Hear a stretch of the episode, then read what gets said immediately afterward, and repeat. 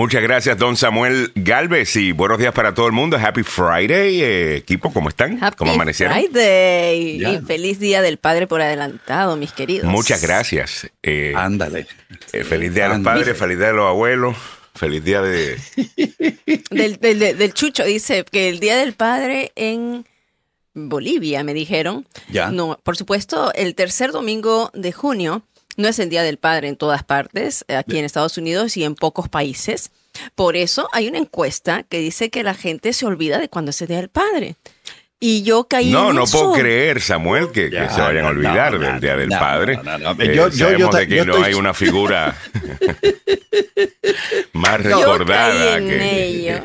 No, no, Claro. Yo, yo te cuento, te cuento que estoy celebrando desde anoche el Día el del Padre. patriarcado horrible. Ah. Eh, Desde anoche, estoy, llegaron a la medianoche acá. Ay, qué Eh, lindo. vamos a tener una reunión familiar. Uno de los eh, eh, de nuestros eh, sobrino nietos que tengo son un par de twins, son un par de mellizos. chulería. Y lo vamos a celebrar este fin de semana porque cumplieron año eh, ayer. Así que ah, Así que vamos a, y para eso vino todo el, todo el resto de la pandilla. todo el a- familión. Sí, a- así que, sí, Me sí, sí, así que, eso. claro. Eh, así que estamos, como dice, feliz como una lombriz. Sí, señor, como, Oh, como, como debe ser. Bueno, felicidades Qué para lindo. todo el mundo. Muchas gracias por la sintonía, esperando que reciban nuevos calzoncillos y, y, Ya. y corbatas y, Cierto, ¿no? y Esos son medias. los regalos típicos. eh, o, o herramientas. Herramientas. O- Sí. o Libros herramientas. también, bueno, Ya. puede ser, Ya. dependiendo. Hay un mud race, eh, una de estas carreras que hacen en, en el fango, en el lodo, Ah, Ya. sí. sí. eh, celebrando el, el Día de los Padres, eh, que Qué estaba que estaba bien. Eso sería, eso será chévere. Y con toda la familia, con los hijos de uno, a, a hacer una cosa como eso. Eso, eso, eso me, no sé, me parece simpático, como, ¿no? como distinto. Eh, pero un pañuelo, dice Sonia Vázquez Luna. Total, un pañuelo. Dale. Ahí está. Eh, pero bueno, saludos Yo- para Henry Molina, para Sonia Vázquez, para Miguel Ángel Sosa, que ya están por ahí. Y recuerda que te puedes conectar entrando a www.lasnoticiasdmv.com. Las noticias dmv.com. Eh, corbatas, herramientas, etcétera. Aunque las Ya. herramientas es chévere. Las corbatas también si, si las usas todo el tiempo. Pero sí yo he visto gente le regalan corbata a alguien que nunca se pone corbata. Y es como que, ¿y, y qué hago con esto? Eh, Eh, yo le re- no, pues claro, yo le regalaría un pasaje para irse a cualquier sitio. Por supuesto, doble para que me lleve a mí. ¿no? claro.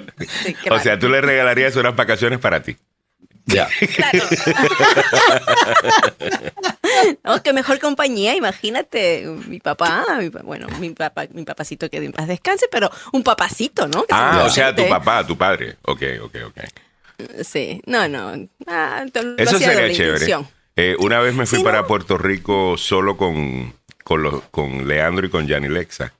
Y la Ay, pasamos súper chévere. Eh. Y no, papá e hijos tour. Yo Eh, creo que eso debe ser algo que debemos hacerlo no una vez al año. Y pero estaban como tener. adultos, entonces era como que un poquito más eh, divertido, porque los podía llevar a, a- a diferentes lugares, ¿no? A todo tipo de lugares. Inclusive, pues, nos pudimos sentar en una barra en el viejo San Juan y, y- y el resto, es- eso es bonito. 7-13, ¿qué pasó? Quiero hacer una salvedad. En el viejo San Juan, Puerto Rico, está nuestra querida concejal de Manazas. He visto unas fotos No espectaculares. me de digas. Sonia está por allá. Sí, Sonia, mira, yo no sé, yo digo, tenía que hablar con ella por un asunto de trabajo. Mm. Digo, pero ¿cuándo va a regresar? Porque la vi en la vi en el, en el mar, la vi en un resort, la vi María, comiendo. Mira, un abrazo porque Sonia desde Puerto Rico tú nos estás Mm. sintonizando y sí que, que la verdad un abrazo grande. Qué ganas nos de estar encanta el trabajo que haces. Oh.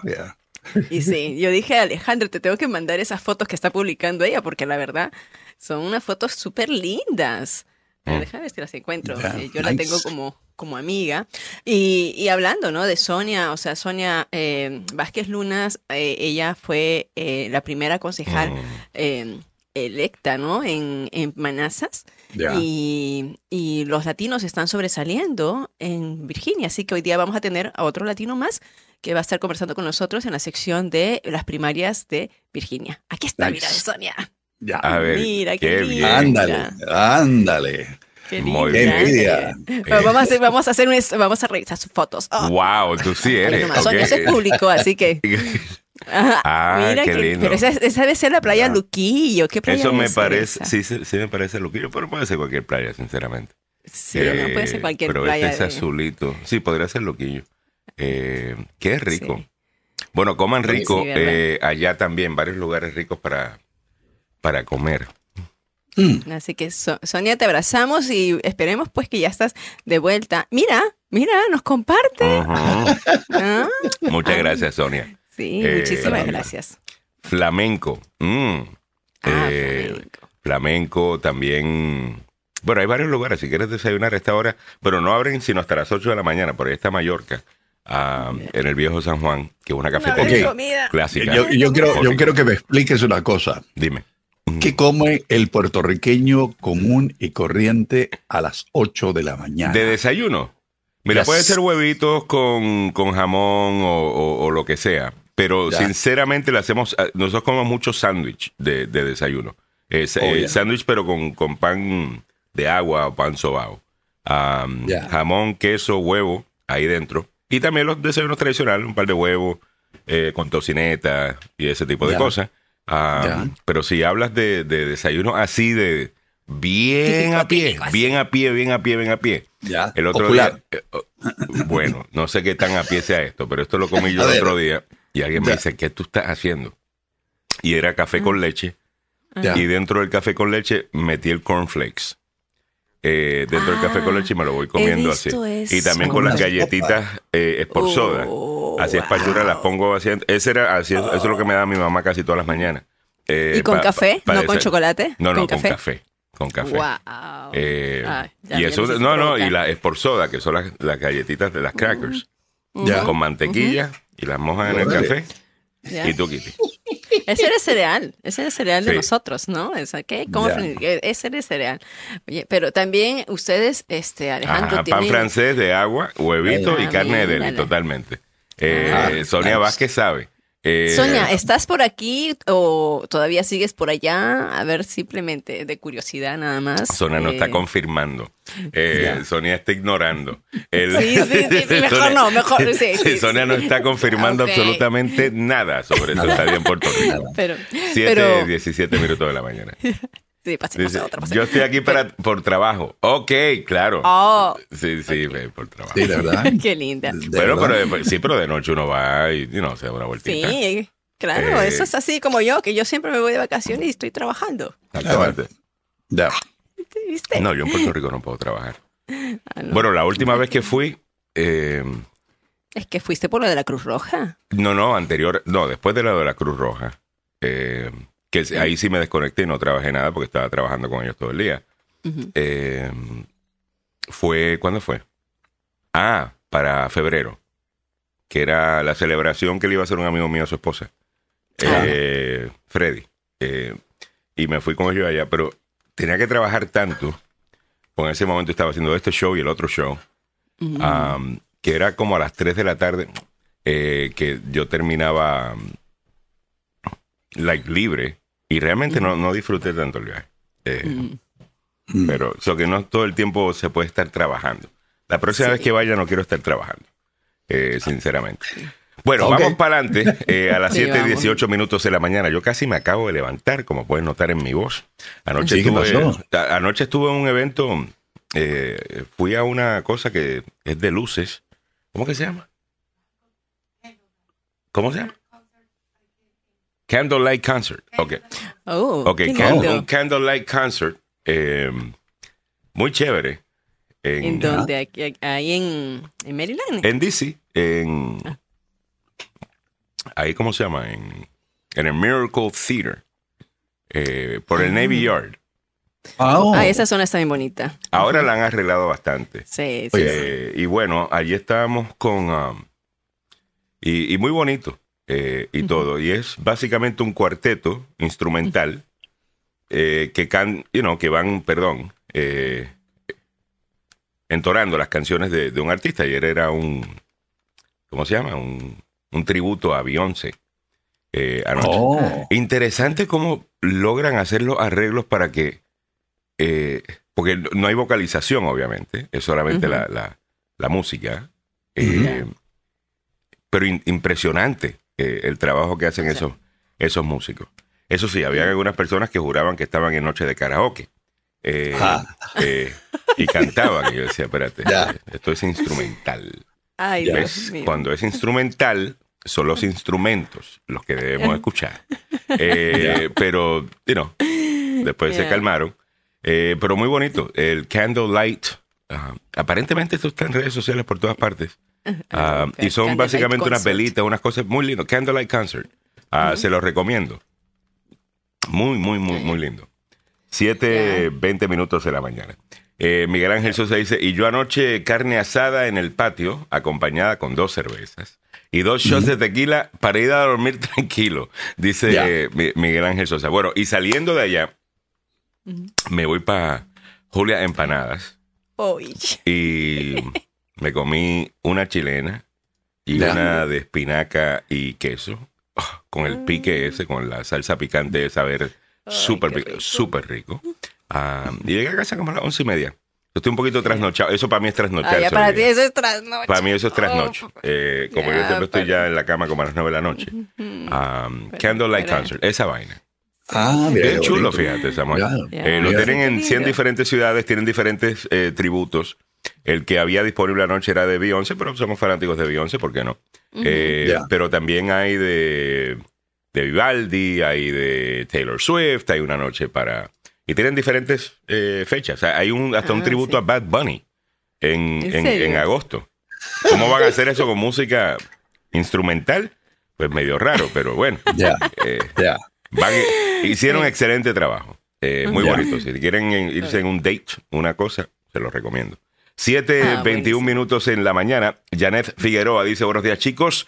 Lourdes Chávez dice, amigos, yo ya esté, a ver, ya está aquí. De regreso la prima y está trabajando en sus labores, claro está. Janet bueno. Figueroa dice, buenos días Perú, ganando amistoso. Ah, ¿contra quién Ay, jugó sí, Perú? no sé si, bueno, no sé si está hablando de, de, de fútbol o de softball también, porque las mujeres de softball han tenido, han sobresalido. Fue una, eh, un amistoso con Corea del Sur. eh, fue Ah, 1 a ok. 0 que ganaron. ¿ah?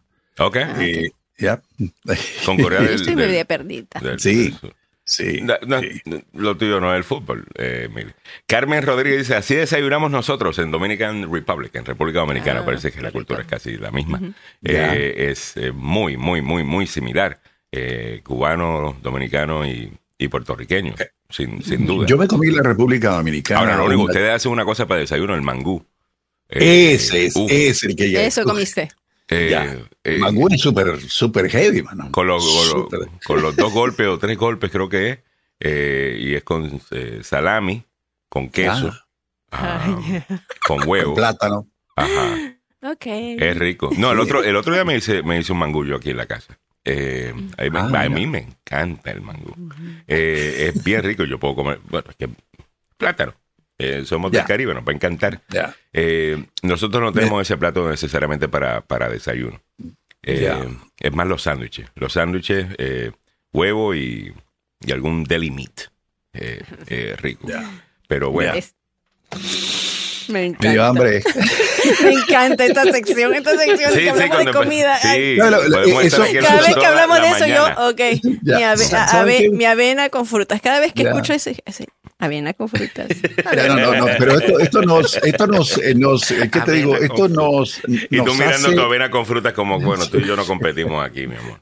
Pero eh, pero esto nos hace comprender eh, que hay muchas cosas que tenemos en común en todo el continente americano y otras que evidentemente no. Y esto es parte de la cultura y esto es parte de lo que hay que enseñarle a los estadounidenses que eh, son nacidos aquí y no son de ascendencia eh, latinoamericana, Mm. porque son los que eh, cuando se prueban, ¿qué te digo? Una, eh, lo que vos decís, un mangú, Mm. o van a Puerto Rico, se van con una, un lechón asado. Uf, qué rico, Eh, Samuel, no, estate quieto. eso, eso, hace, eso hace cambiar un poco la visión y los culturiza un poco a, a la gente que está acostumbrada a comida rápida, nada más. Eh, No, totalmente. Y yo creo que, mira, la comida, yo sé que nos quedamos muchas veces cuando empezamos con la comida, pero es que para mí la comida es como el mejor, la mejor manera de unir a la gente. Eh, por eso es que me, por eso me gusta La música y la comida. la música y la comida. Por eso me encanta cocinar y me encanta hablar de comida porque es algo en lo que todo el mundo puede participar y todo el mundo puede contribuir. Eh. Hablando de desayunos, eh, y esto sinceramente, ustedes lo ven a cada rato en mis redes sociales, uno de mis desayunos favoritos el desayuno típico salvadoreño. Eh, you know, con los huevos, la crema, los frijoles, eh, Quesito, el quesito. eh, o sea, y un, y un tamal de y, un tamal de lote eh, incluso frito ah, Con cremita arriba. con la crema y Ya. uf, uf, eso, eso brega ¿Tú me entiendes? No, no, Eh, no, no, yo, yo- Son- eh, los eh, desayunos eso- de nuestros países son no, no, no. en- bueno en como yo- para gente que va a trabajar Eh, Ya, ¿me, ya, me entiendes? ya, Eso, ya. eh, No, eran- pero- pero- eran para eso Pero, eh, eh, por ejemplo, en el cono sur de América, cuando vos desayunás, Ay, no son dos huevos revueltos con jamón, con queso, con crema. No, eh, te dan un pedazo de pastel, un sándwich medio rápido así, un café, un té y te fuiste a Pero trabajar. eso es a diario. Claro, Pero- no, pe- pero te pero- digo, pero, pero, pero a, a diario en Centroamérica, mujer. Claro. A diario es como si estuvieras almorzando temprano en la mañana. Cierto. ¿no? Mira, O este, es un, te- este es un desayuno peruano. ¿Ya qué estamos hablando de desayunos aquí? sí sí dame, dame, pues- el, dame el peruano a ver. Mira, este, el desayuno peruano eh, eh, tiene su significado porque es un desayuno de domingo. Bueno, en casa, por lo Oh, menos. Tiene tu café, tiene tu jugo de papaya, el pan, el pan francés. Esto que le llamamos nosotros así potato, camote. Mm. Camote con chicharrón y tamal. ¿Tú te imaginas eso? Eh, eh, eh, cuando estuve en provincia y que me fui de viaje, Mm. lo peor es que cuando te sirven el- un plato individual, es como que si fuera para cuatro. Mm. Yo entonces, como íbamos puras mujeres, dije, ok, vamos a pedir uno por si acaso. Mira, con uno comimos cuatro y todavía so Qué perdón, rico. tres. Comimos tres y todavía sobró. Así que tremendo desayuno. Y yo, como te digo, de lunes a viernes, lechecita, cafecito, avena. y sabroso Así todo que, ¿no? ya. Así que paren de hablar de desayuno. No, yo, yo- yo todavía tengo un par de cositas más eh, de comida que quiero eh, que quiero mostrar. Porque eh, para los que no sé si todavía están en Puerto Rico, eh, pero hay un lugar que es bastante, es un lugar más turístico que otra cosa, porque el condado es bien turístico y mucho, mucho estadounidense Ay, eh, ¿qué anda es por allá. Pero si quieren comer un desayuno rico eh, en panes, en, Ya. en condado, la Ashford, eh, ahí se come bien rico. Eh, un desayuno y siempre está lleno por la mañana. Eh, la última vez que estuve allá me quedé directamente al frente de, de la concha, eh, del hotel La Concha, y, y ahí mismo está pan, un poquito, eh, y no medio bloque para arriba. Y, uff, te sirven un sándwich. Lo puedes pedir con pan sobao o con pan de ¿Qué le- agua. ¿A qué le dices pan sobado? El pan sobao es, es, es- pareciera como fan- pan francés. Imagínate un pan francés, Oh. ¿verdad? Lo único que la textura es un poquito más suave y, Ah. y es un poquito más dulce. ¿Ok? Y básicamente tiene más grasa. Eh, eh, y se hace con más grasa. Ah, eh, para, encontré. para, para que tenga esa textura y para que tengas Ah. ese. Cuando lo. Cuando lo muerdes, cuando lo abres, es, es bien suave. Es suave. Eh, bien rico. Ese y- es. Ese es. Y cuando le pones cualquier. Mira, aquí en los Walmart lo tienen, by the way, si lo quieres eh, eh, Ah, eh, ¿sí? probar. Sí. Eh, Porque le dirían bolillo en, en el México, eh, francés o no sé, no me acuerdo cómo le decían en, en- en Centroamérica, pero parece que es bolillo igual, no recuerdo, si alguien me lo recuerda se lo voy a agradecer, mm. pero es, es blandito, sí, sí, bien es blandito, blandito. es bien, bien, bien Eh, no, sabroso. no, no, no necesariamente es fluffy desde el punto de vista que lo aprieta y rebota, sino que lo, No. si lo aprietas se queda en la forma Cruje. donde lo. Pero es suave, eh, es Ya. suave y es, y, es, y es dulce. Mira, y allí te lo sirven con un montón de jamón. A mí me gusta, eh, mira, el desayuno mío de niño, cuando de vez en cuando había, eh, y le pedí a mi mamá y tenía, eh, me daba 50 centavos para la, para la escuela y era para comprarme un sándwich de jamón y queso en Chinos Pizza que quedaba al lado de la escuela. Y, y, el- y era de 25 centavos, era un sándwichito que te hacía de solamente queso, de 50 centavos era jamón y queso, de 75 era un poquito más largo y el del dólar creo que te ponían este lechuga y tomate y ese tipo de cosas. Ay, qué rico. Y Y, y, de- y para mí ese siempre fue favorito. Y era el sabor del pan, la mantequilla derretida, el jamón y el queso eh, en el horno eh, de pizza. Ah, eso es rico. So, ese es mi desayuno. Y ahora lo como Ya. con huevo eh, de vez en cuando. Y allí en panes te va, eh, es bien rico. También tienen todas las páginas, you know, gringas, tienen French toast, Ya. hecho al estilo nuestro, tú sabes, con todas las cosas de, de, de, de allá y súper bien presentado y lo que sea, pero si quieres comerte un, you know, en panes de condado, eh, que es una zona turística. Ahora, si quieres comer comida, you know, boricua de verdad, déjame saber, y te, pero tienes que meterte un poquito más a otros lugares. Ah, ¿No? No, que no son tan turísticos. 7.30 minutos en la mañana. Estamos hablando de comida a esta hora, como que, el mu- como que no hay nada importante eh, sucediendo en el mundo. De vez en cuando hay que enchufarse de, la- Sí, de las animaladas que tenemos eh, aquí eh, a nivel político y nacional. Yeah. Y esto no- nos Mm. cambia un poco y nos, ¿qué te digo? Ah, Nos hace eh, pensar de otra manera, eh, mucho más agradable. Ya Nos me fui. a- alguien me dijo, eh, mire, hay un eh, restaurante Chapina aquí en Manazas que se llama Cuna del Sol. Ya me fui a, a- me encantaría ya me fui a ver, a la- a ver el menú. Riquísimo. Bueno, Sinceramente, si hay un restaurante para allá, voy a buscar, mire, eh, ha- hablemos, mire, agarremos eso y, y Sí, busquemos sí. ese auspicio porque, eh, sinceramente, aquí yo sé que a la audiencia de Agenda le gusta la, la, la, la La comida. comida. Y a mí me fascina hablar de comida. Bueno. Si yo no hubiera sido locutor, yo hubiese sido chef, yo lo sé, hubiese trabajado en una cocina porque es lo que amo hacer. Eh. Y wow, qué lindo se ve eso. Bueno, entonces vamos, vamos, vamos, vamos como que probando algunos restaurantes Tú sabes que, nos eh, queden en el medio, así para realizar una de las reuniones que nos están pidiendo hace rato. Ya. Así que señores restaurantes. Déjame ver los platos de Guatemala. Déjame es el- sí. A ver. A ver, A ah, ver, mira, Sonia Bonito. Vázquez me dice Festival Puertorriqueño en Manazas mañana. Yo sé y voy para allá. Eh, lo tengo en mis planes eh, para, para mañana pasar un ratito por allá.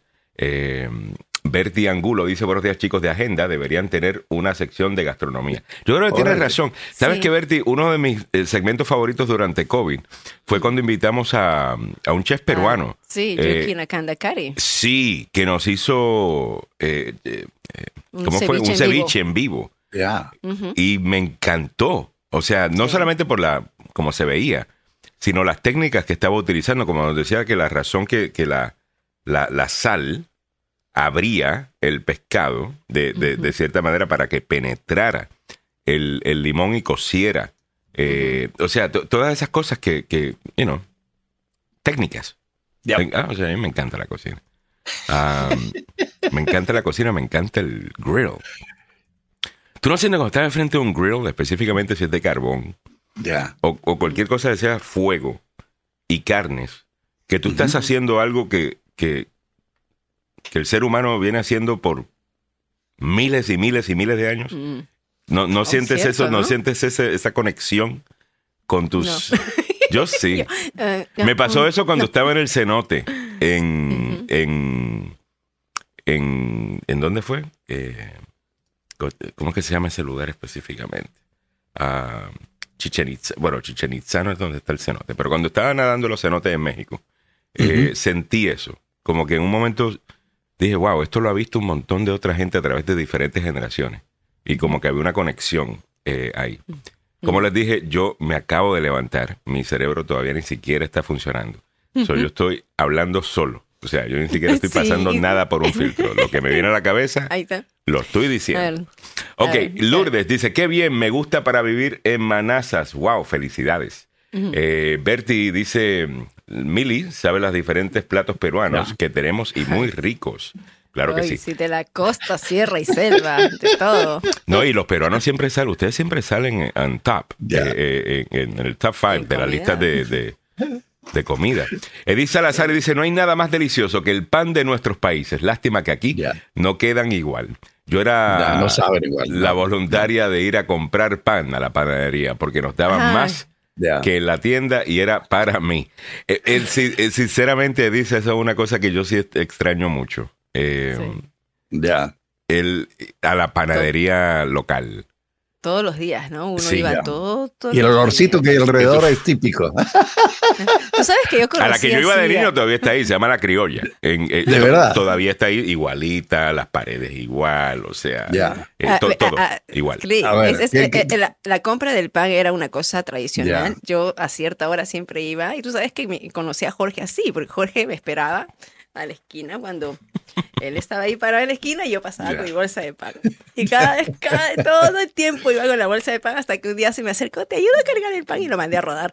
Pero, pero esas clásicas, Eh, Esas- oye, eh, les quiero mostrar algo clásico y típico, muchachos, si quieren, ¿eh? si A me ver, dan chance. a ver. Ok. A ver. A ver, ahí va. Dice, los dos cortes lo más requeridos en el asado. Se dice que si hay asado, hay vacío y hay costillar.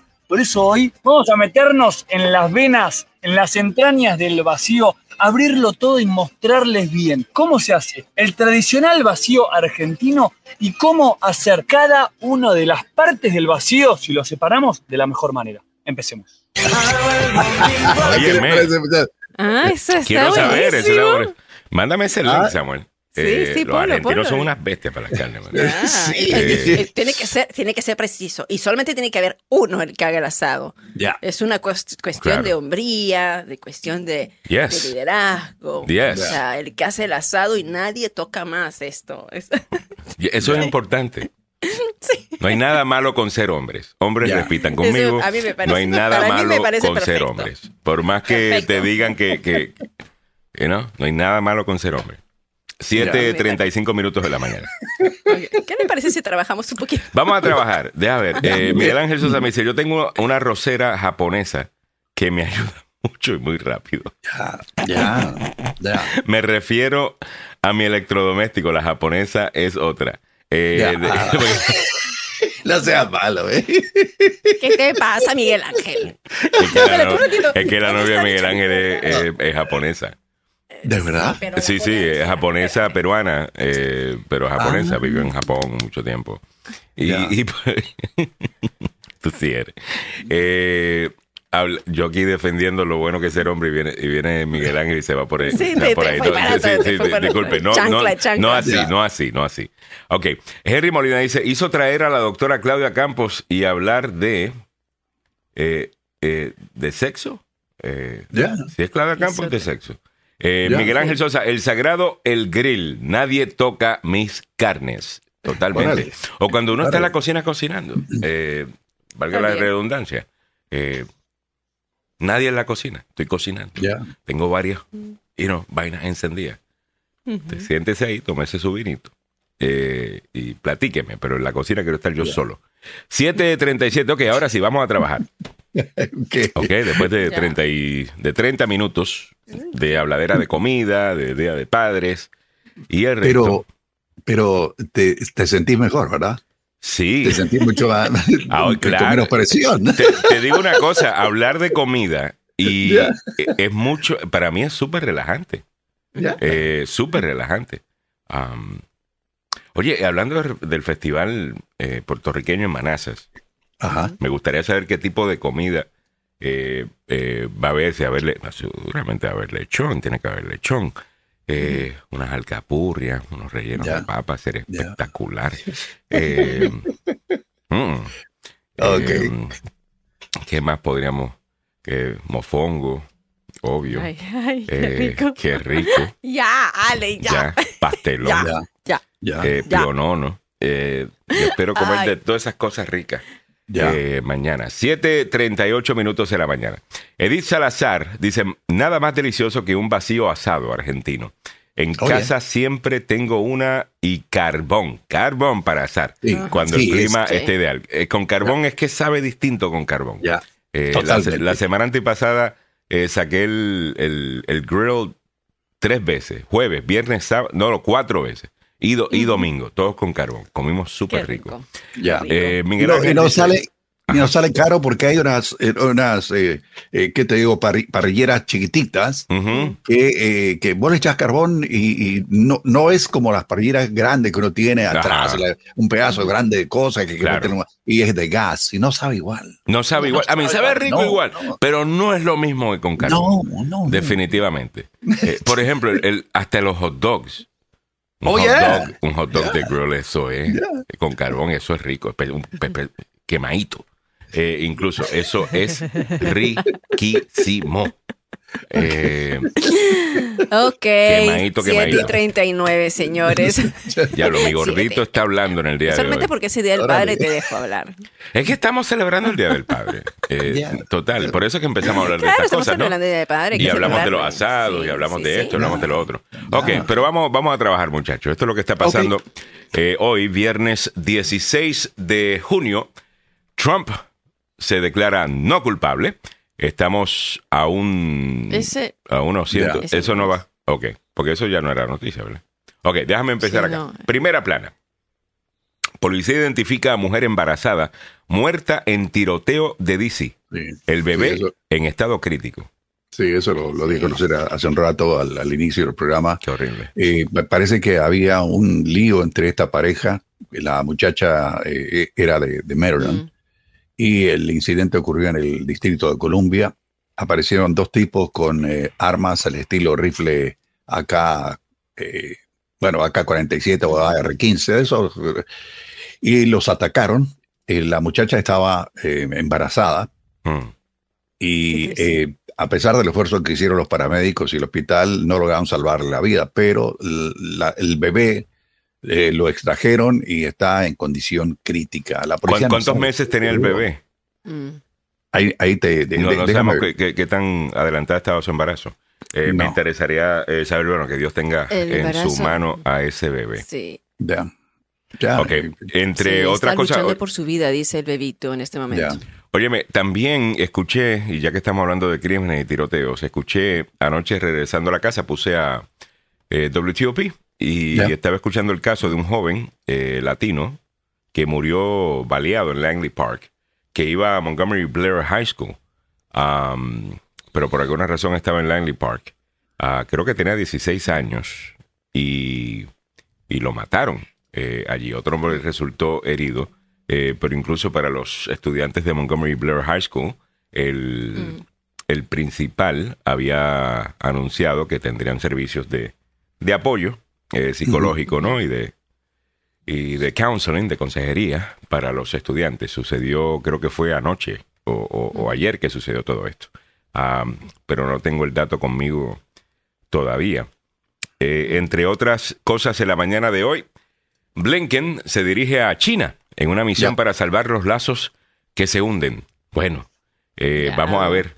Los búhos nocturnos tienen más riesgos de morir antes, no solo Mm. Culpa El del sueño. sueño, eh, de los búhos nocturnos. ya. O sea, Te- ahí entramos. colotes, la- pues, para que lo entiendan. Ahí Te está, ahí-. Ah, ahí entramos varios que nos quedamos Ah, dormidos, vaya, vaya. sí, Pero no estoy hablando de Sí. búhos eh, No en estamos- específico. Estamos hablando de lo personas que se quedan despiertas. Vaya. entre Ya. comillas, ¿no? Ya. Entre comillas, las personas que duermen menos tienen las posibilidades de dormir, de, de morir antes, según un estudio. O los a night owls. explicando más. it. Ya. Ok, es la traducción de night owls. got it. Ya. Ok, acusan de nuevos cargos a ex miembro de la Guardia Nacional, Jack Teixeira, que filtró documentos clasificados. A ver, Sí, ¿cuáles son los nuevos cargos? Sí. Hay seis cargos más, por supuesto. Dentro de estos cargos está el de espionaje, el mismo cargo que enfrenta el presidente Donald Trump, el expresidente Donald Trump. Ah, también supuestamente eh, Teixeira, pues lo que vimos es que compartió consistentemente los, ah, los documentos Mm, que eh, según lo que dicen los investigadores, no eh, lo hizo para poner en riesgo a la nación, sino que lo hizo de una manera para ufanarse, Ya. porque lo compartió en un grupo pequeño, en un grupo de chicos con los que jugaba él. Sí, porque este, 21 años estaba actuando como si eh, tuviera 14 años. Mm. mm. Eh, Este Teixeira es, es, eh, era miembro de la Guardia Nacional Aérea y en Massachusetts. Mm. Los cargos penales contra este señor se dieron dos meses después de que agentes del FBI lo arrestaran allá en North Island, en Massachusetts, el pasado 13 de abril. Este tipo ha permanecido bajo custodia federal. La eliminación, retención y transmisión autorizada de información clasificada pone en peligro la seguridad de nuestro país, dijo en un comunicado Joshua Levy, que es, que es el fiscal interino allá en Massachusetts y estamos comprometidos a garantizar que aquellos a quienes se les confía información confidencial de seguridad nacional se adhieran a la ley. Mm. Pero ustedes ya saben que esto tiene también eh, una conexión indirecta, se lo dicen a Pedro para que lo entienda Juan, Mm. con lo que ha ocurrido con el presidente o el expresidente Donald Trump. Así Sí. que, Muy bien. básicamente, Vamos a ver, eh, estaremos pendientes. El Papa Francisco regresa al Vaticano nueve días después de cirugía abdominal. Eso es una buena noticia. Felicidades eh, para el Papa, le deseamos lo mejor. Bill Cosby es demandado por nueve mujeres más Otra en vez. Nevada por presuntas agresiones sexuales. Lo estaremos comentando un poquito más tarde.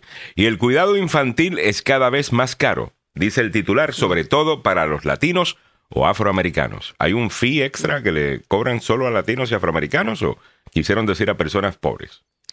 Ah, por las dos cosas, según un estudio, lo que está diciendo es que el 17% de los niños afroamericanos y el 16% de los niños latinos que tienen menos de 5 años eh, viven solamente con un miembro de la familia eh, que tuvo que renunciar o cambiar o rechazar un trabajo a- a- por no pagar el daycare. Entonces, eh, esto, el, el costo es mucho más para las personas eh, hispanas y afroamericanas que ganan menos dinero. Esto es lo que a mí Ah, no me gustan de estos titulares. Eh, porque la condición de latino o afroamericano, sinceramente, no tiene nada que ver con, con el resultado que nos preocupa aquí. Acaban de decir varias cosas. Uno, que son personas que son, están en hogares de un solo padre. ya. O sea, no, perdón, yo me equivoqué ahí. Ahí me equivoqué yo. o de una sola, eh, you know, eh, de madre soltera. ¿ok? Y es su condición económica lo, lo que se le hace más, más, más caro, no es su condición de latino. Eh, porque si me dices más caro para latinos y afroamericanos, yo asumo que solo por ser latino y afroamericano me están cobrando más. Mm. Y, Mm. y- y- y- y- Ya. y mira cómo se desarrollan estas narrativas, ¿me entiendes? Ah, y obvio que la mayor parte de la gente que es pobre del país, sabemos que son afroamericanos y latinos. Eh, todavía nos falta mucho por mejorar, no hay, no hay Ujú. duda de eso. Pero deberíamos, pero cuando no eres específico suficiente, es difícil resolver problemas cuando no eres específico suficiente sobre las causas. Y ese es el único problema que yo tengo con proyectar lo de raza inmediatamente eh, en todo. No, no, no sé si nos ayuda a, a resolver estos problemas. Ese es el punto. Eh, 7.46 minutos de la mañana. Tenemos a alguien en, Sí, en- sí, en- por en eso estoy corriendo tan rápido por los titulares. Eh, disculpen, muchachos. Están tocando Así que, la puerta. así que vamos a darle la oportunidad para que hable con nosotros el republicano. Ah, tenemos un republicano en el día de hoy. Eh, Michael Sí. Rivera, candidato a la Junta Escolar de Loudoun County. Michael, bienvenido al programa. Gracias por estar con nosotros. ¡Hey! Welcome to the show. Muchísimas gracias a todos y eh, es un placer estar aquí hoy. Óyeme, Eh, Michael, eh, gracias por estar con nosotros en el día de hoy. Acabo de leer este titular que dice que el cuidado infantil es cada vez más caro, sobre todo para latinos y afroamericanos. Y estaba diciendo yo, pero espérate, no es por ser latino ni afroamericano que eh, le están cobrando más a la gente por el daycare, es por la situación que tenemos muchas veces en nuestras comunidades donde estamos creciendo en hogares con un solo, una sola madre, sin padre. eh, y eso obviamente pues no, no, no, no permite que uno gane la misma cantidad de dinero que, que un hogar que tiene pues a tanto padre y madre contribuyendo eh, a, a ello. Y esa es una de las cosas que a mí me, me, me cae bien de, de los republicanos, que ustedes no están con esto de, de ver raza y racismo en absolutamente todo. No necesariamente lo ignoran, eh, pero ustedes como que ven, tienen un punto de vista un poquito más amplio eh, en, en este tema. Pues te voy a decir que yo estoy concentrando en la seguridad de los niños en las escuelas, porque es muy importante ah, que, que nosotros estamos um, conscious of that, right? Yeah. We need to be conscious of that. Tenemos que estar conscientes y- de- del problema que es la escuela. Ok, ¿cuál, cuál problema específicamente, según usted, eh, cuál es el problema más grande que tienen las escuelas de Loudoun County y qué es lo que presenta eh, una amenaza a la seguridad de los niños de Loudoun County según su punto de vista? Pues ahora mismo son los baños. No hace mucho fue como por, um, ¿Cómo que creo los que baños? fue por Los 2020 que Ajá. habían dos asuntos sexuales en los baños. A dos asaltos sexuales en los baños. en sí, sí. Y, y la junta escolar no hicieron nada. Y le, y le estaba diciendo mentira a los padres. Mm. Y e- e- ese niño que hizo el primero, lo hizo dos veces en otra escuela porque lo movieron a otra escuela. Y ahora lo que están haciendo, van a gastar 11 millones de dólares para hacer más baños que se pueden encerrar con una, una un, un lock y Mm. después si algo pasa en el baño, ah, el oficial de la escuela no puede entrar al baño. O sea, de estos baños unisex, eh, en donde básicamente son un, un solo baño, un solo eh, personal. Y usted piensa Sí, que es- eso, eso para, y lo están haciendo para que no se ofenda a nadie con esto de si eres hombre o si eres mujer y tal cosa, pero usted dice, mira, esto puede per- causar tener un espacio en la escuela en donde una violación se puede dar con mayor éxito debido a que tú puedes cerrar el baño.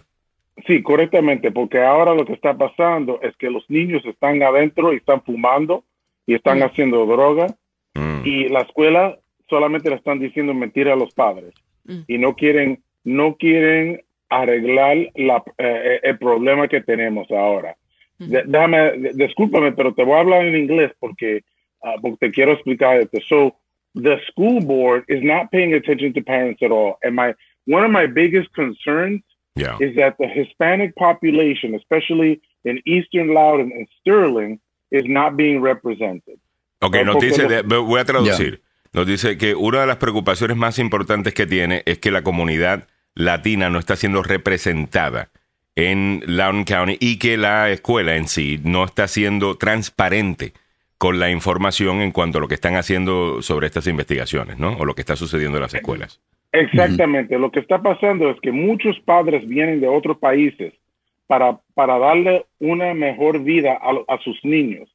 Ya. Y temprano por la mañana le dicen adiós a los niños, lo ponen en el autobús y regresan como a nueve o diez de la noche porque tienen dos y tres trabajos. Ya. y tienen confianza en la escuela que le están dando una educación, educación de alta calidad, Ya. pero eso no está pasando. Y ahora lo que puede pasar es su, su niño puede llegar a la escuela y decirle al maestro que yo quiero ser una niña, o su niña puede llegar y decir que yo puedo, yo quiero ser un niño.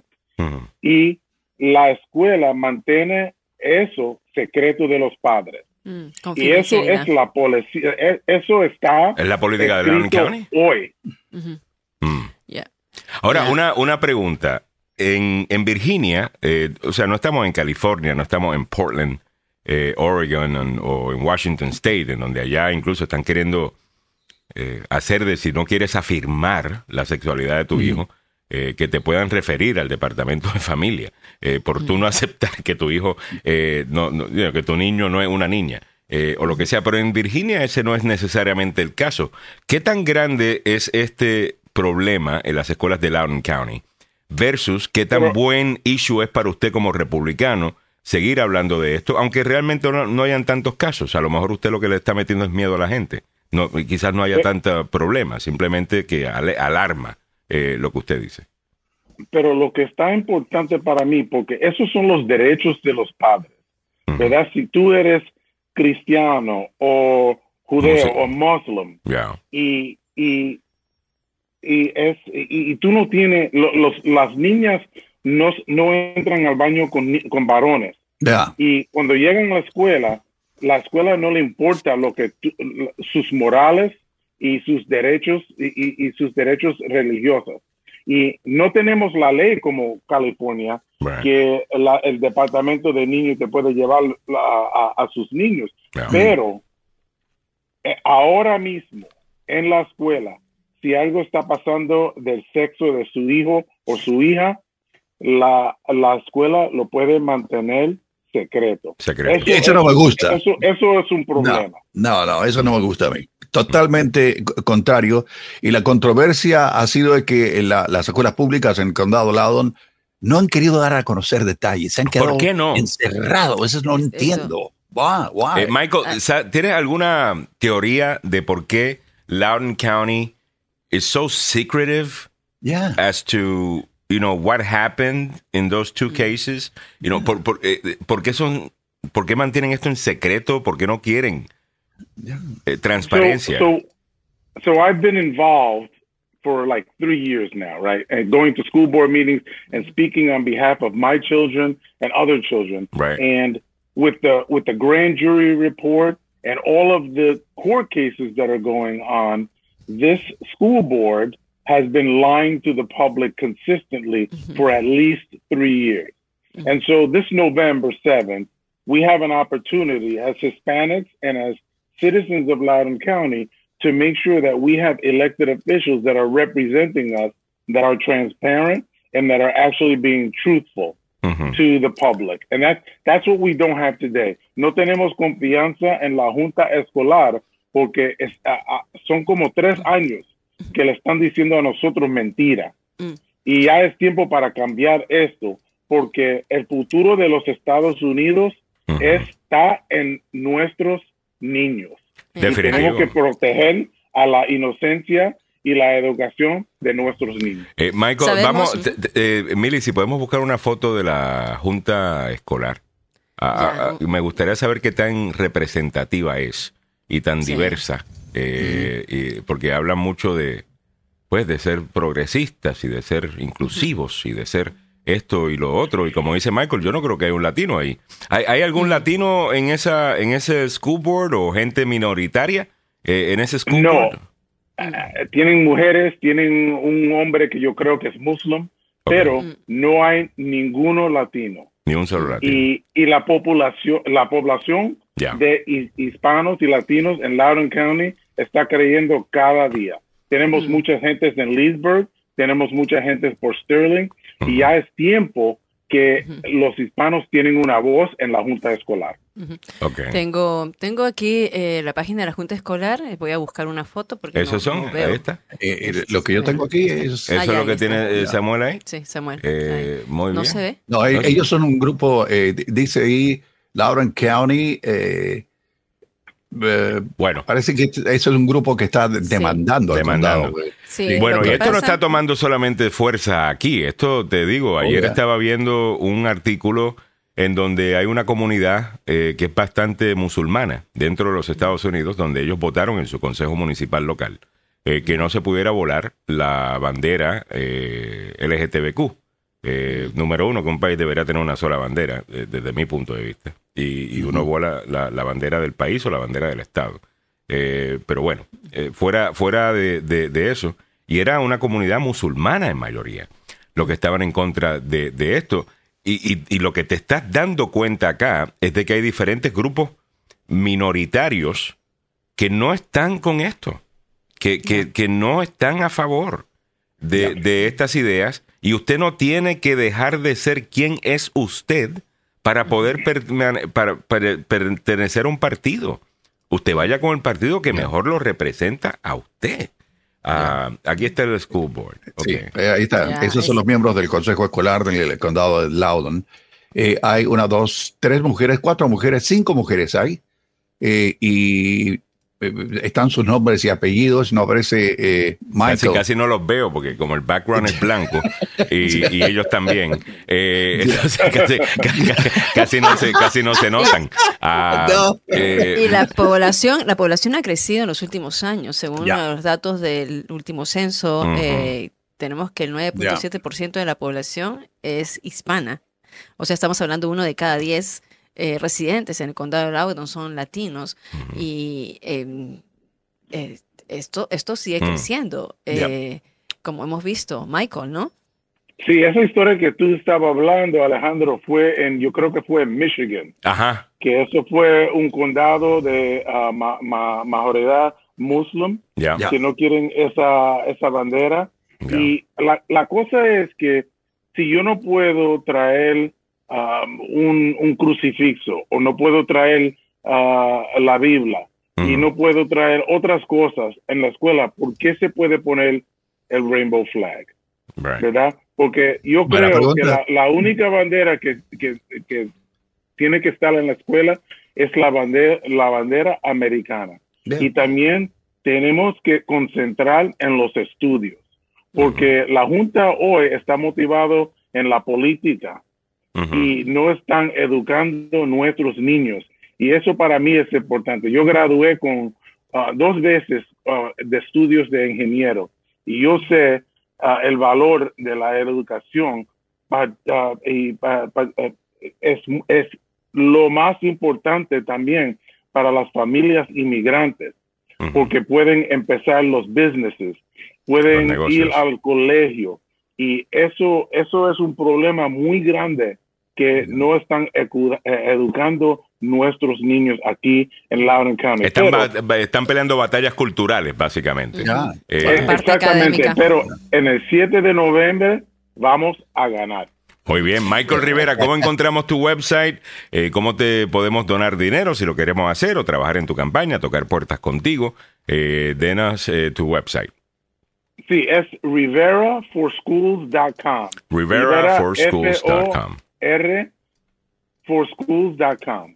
Muy bien. Oye, y una última pregunta. ¿Eres de Virginia toda la vida? Yo siento un acento ahí más o menos como... No, él, él- él es dominicano de ascendencia. No, no, no, no, no, no, no, no, A ver, eh, aclárame. soy boricua. Eh, Ah, tú eres boricua, eh. Yo decía, Ah, eh, este, llaman- este es boricua de Nueva York. Tú eres de Nueva York, ¿verdad? Él es de Bronx. Me, me- me llaman New Yorican.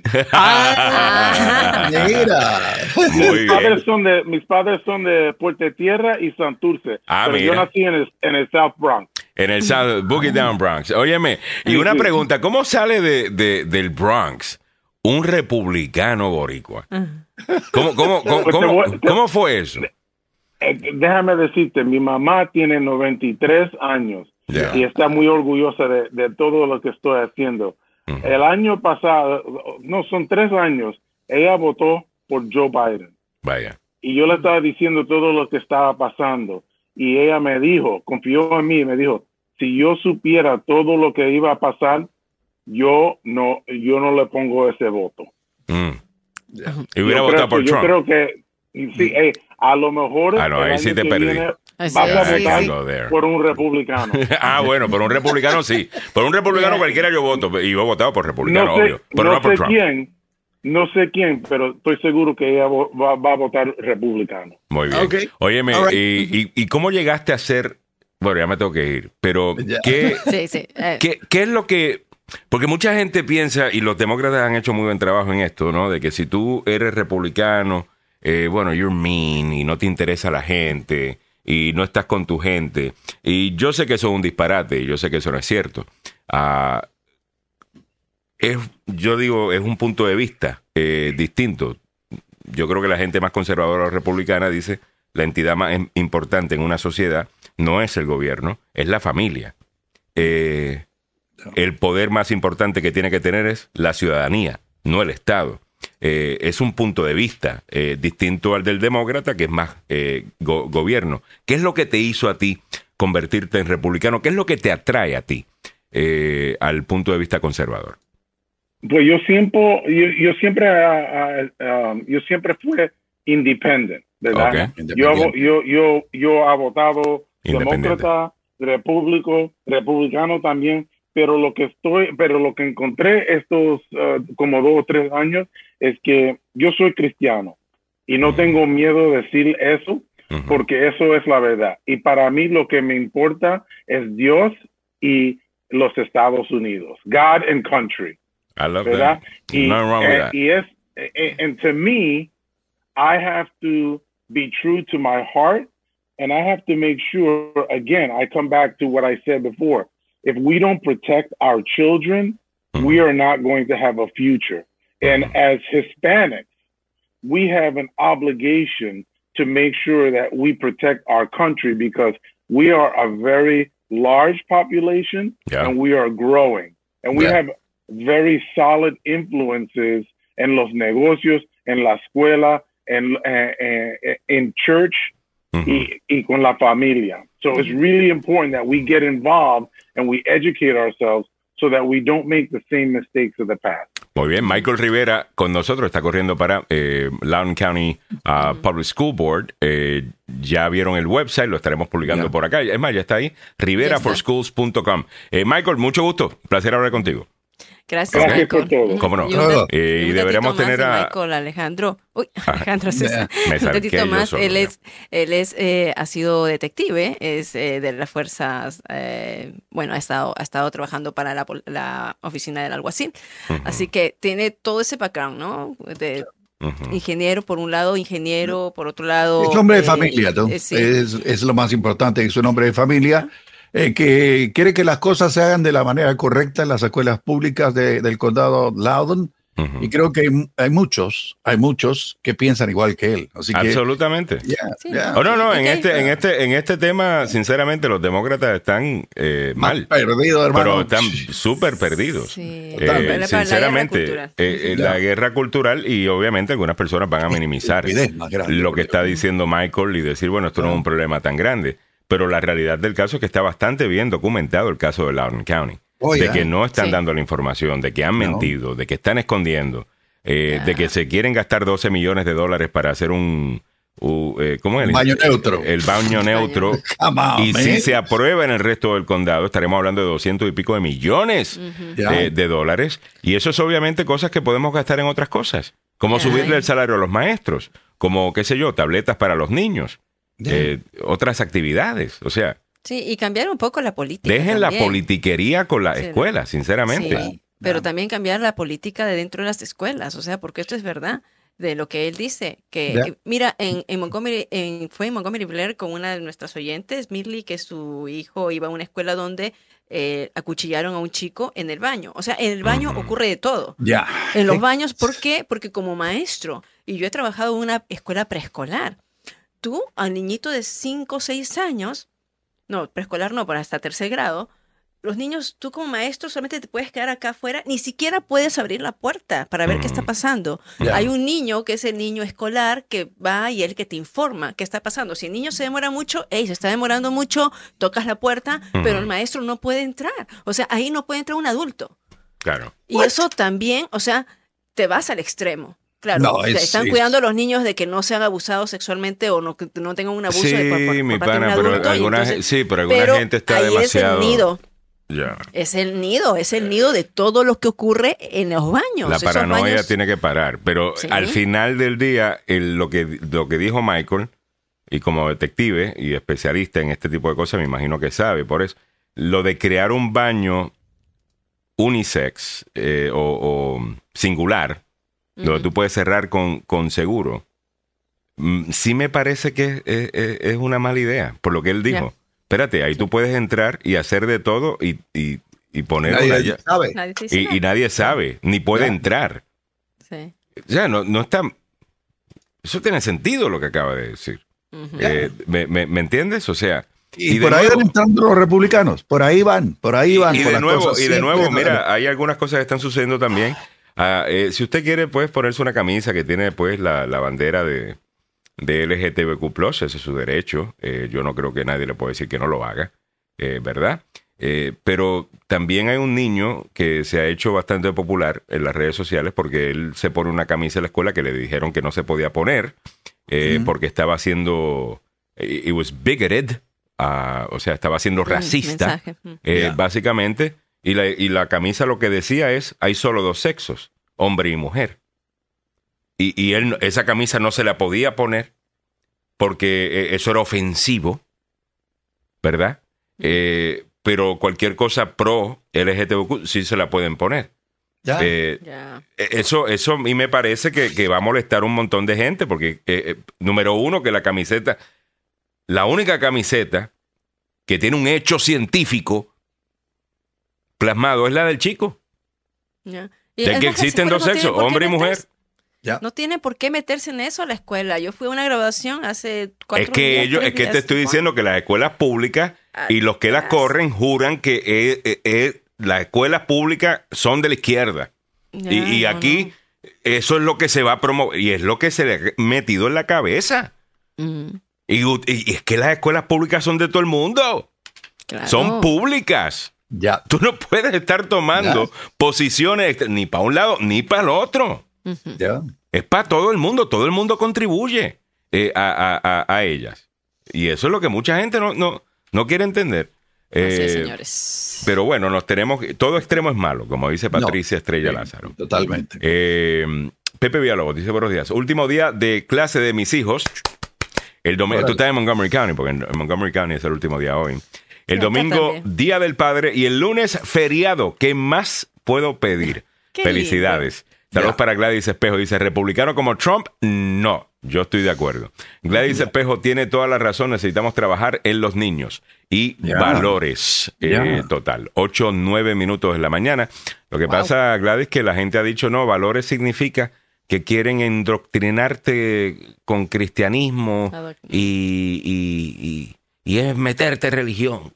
Ah, mira, Mira.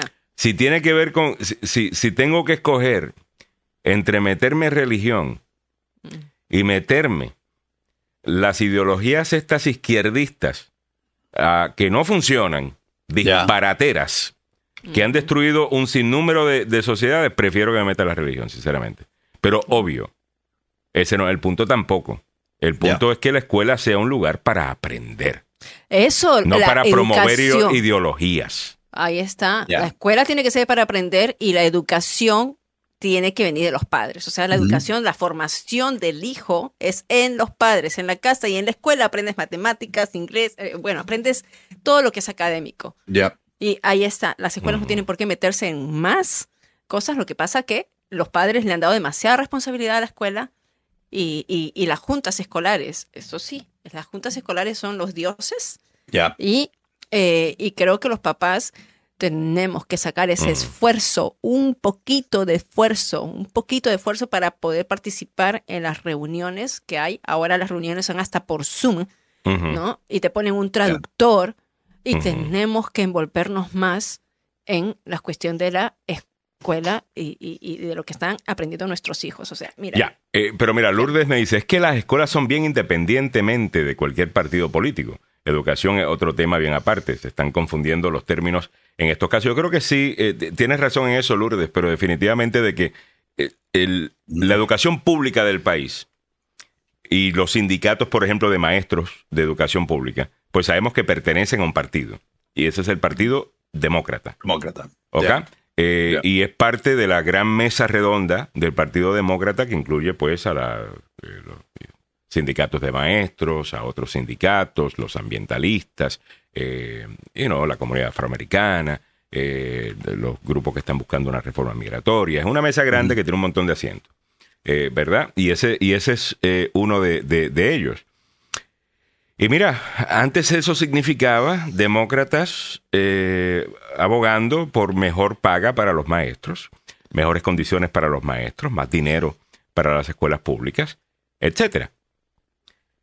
Eso se ha convertido ahora en otra cosa porque el LGTBQ y específicamente el T eh, se ha querido apoderar de absolutamente todo y meter este tema en absolutamente todo.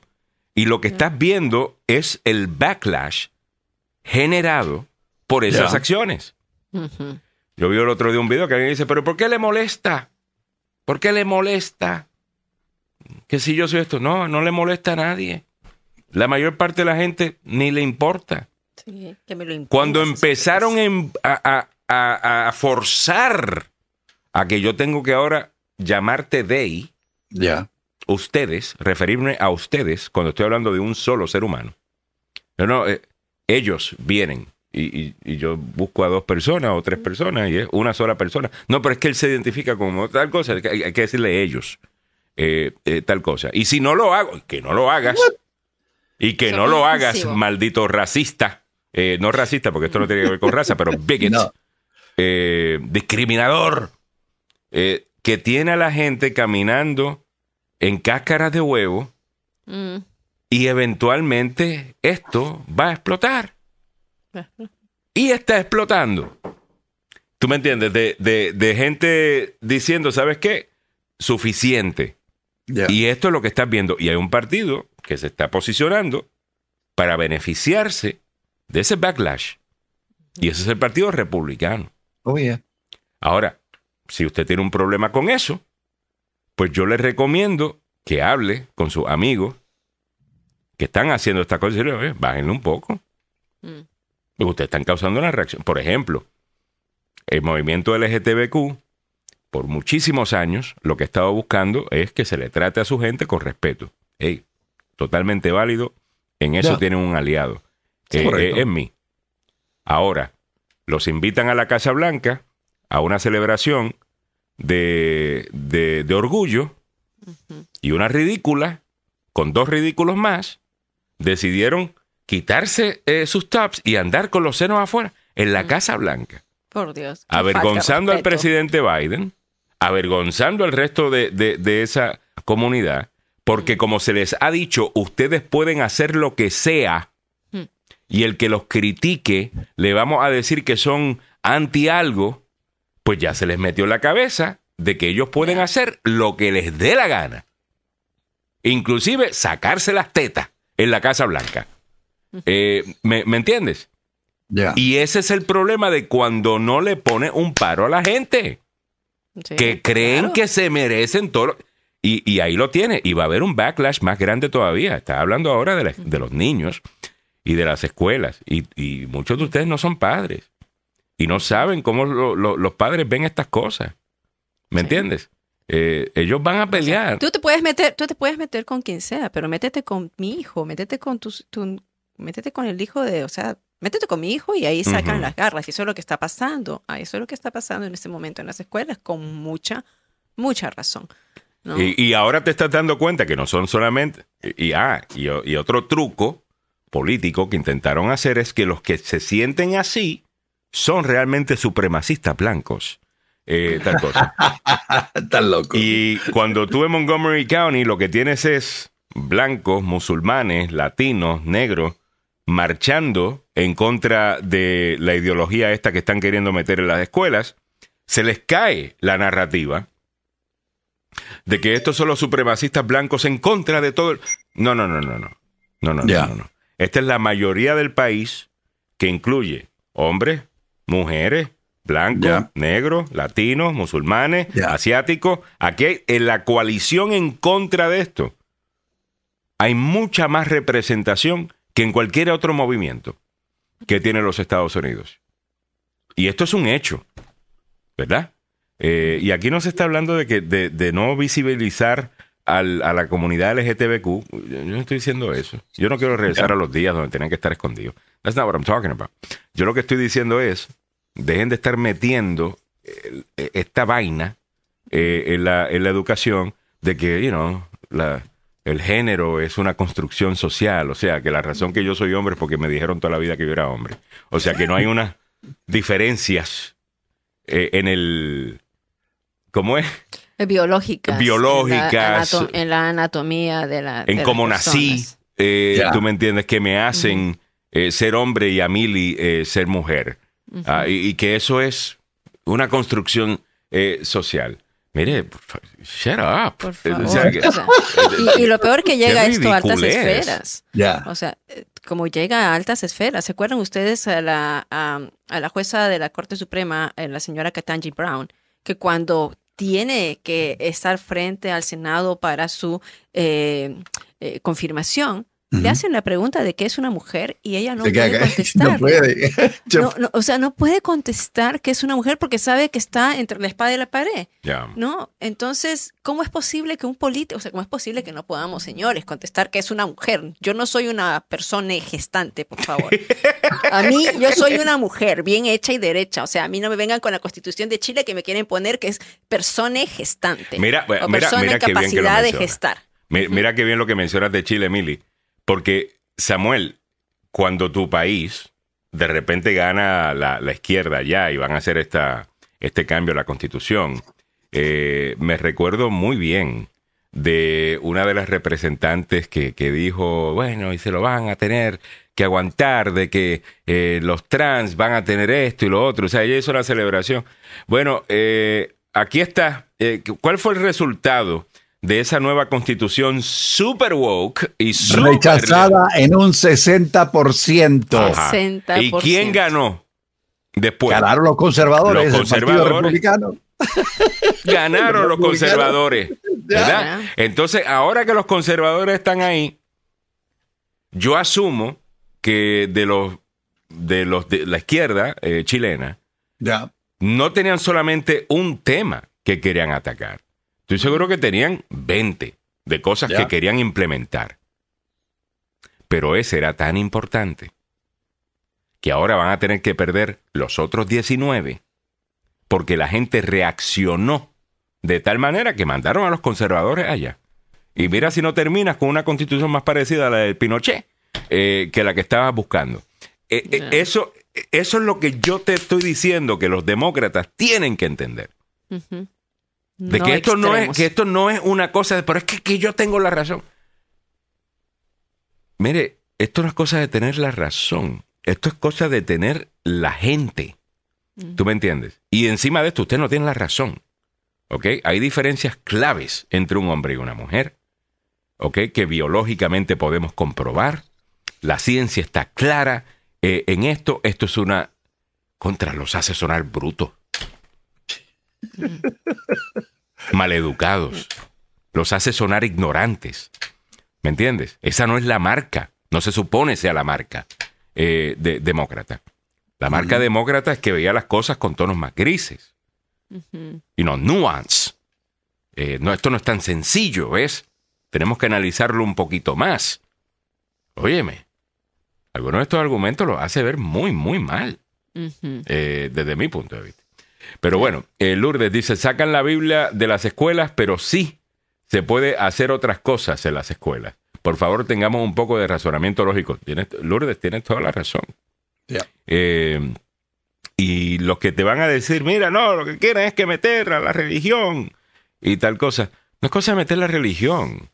Mira, incluso si tú vas y ves la Biblia o cualquier otro libro importante en cualquier religión del mundo, tú vas a encontrar unos principios universales que han sido ya probados por miles de años de ser efectivos. ¿Ok? Ahora, yo sé que usted puede agarrar cualquier libro y citarme un par de cosas que son de otro tiempo y decirme, esto es lo que tú quieres enseñar. Y eso es manipular la información para tú selectivamente escoger solo eso Mm. que, que tú puedes tildar estar fuera de moda. La Biblia todavía tiene un montón de cosas que usted la lee y usted dice, pero wow, esto yo lo puedo aplicar hoy. Pero de la izquierda extrema, usted lo que va a escuchar son las cosas, pues sí, que a cualquiera pues las lee la Biblia y uno dice, wow, Dios sí estaba bien molesto ese día. Eh, y no, que, que dijo eh, tal, tal cosa. Y, y vamos a estar claros, para mucha de esta gente lo que quieren es destrozar la, la religión organizada, porque si la pueden destrozar, entonces su punto de vista sobre un sinnúmero de cosas eh, ya tendría mayor acceso o tendría un camino más fácil eh, para llegar a la, a, a- a la gente. Vamos a estar claros. Una de las cosas que la gente odia de los disque cristianos es el tema de responsabilidad personal. Si tú eres izquierdista, tú odias el tema de responsabilidad personal. Porque no va con tu ideología. No va con tu ideología. No. Tu ideología es que tú no eres responsable por nada y que alguien más se tiene que responsabilizar por ti. ¿Me entiendes? Y, y donde más tú vas a, a- a encontrar eso, eh, va a ser no solamente la Biblia, lo más seguro que también en el Corán. Eh, y en otras, porque en, en cualquier religión organizada hay ciertas responsabilidades que el ser humano tiene. Claro. ¿Me entiendes? Y, y en este mundo donde yo no quiero pagar la renta, yo no quiero que paguen lo que debo, yo no tengo, eh, eh, deben, deben un cheque, yo no- pues claro, eh, por esa razón es que los gobiernos comunistas y los gobiernos, eh, y no, eh, específicamente los comunistas, hicieron tanto en eh, destrozar la religión organizada eh, en sus sociedades para ellos convertirse en la nueva religión. Eh, la religión, ¿quién es el todopoderoso? El Estado todopoderoso. Ya. El Estado. eh, Pero en el caso de Boric, eh, Alejandro, eh, la gente lo rechazó y tuvo que enfrentarse a la ciudadanía y decir que aceptaban todo lo que había ocurrido y que habrían cambios. es que me comprometo a poner todo de mi parte para construir en conjunto con el Congreso y la sociedad civil un nuevo itinerario constituyente que nos entregue un texto que, recogiendo los aprendizajes del proceso, logre interpretar a una amplia mayoría ciudadana. Ok, lo que, lo que hizo, ¿sabe qué? Eh, no le fue bien.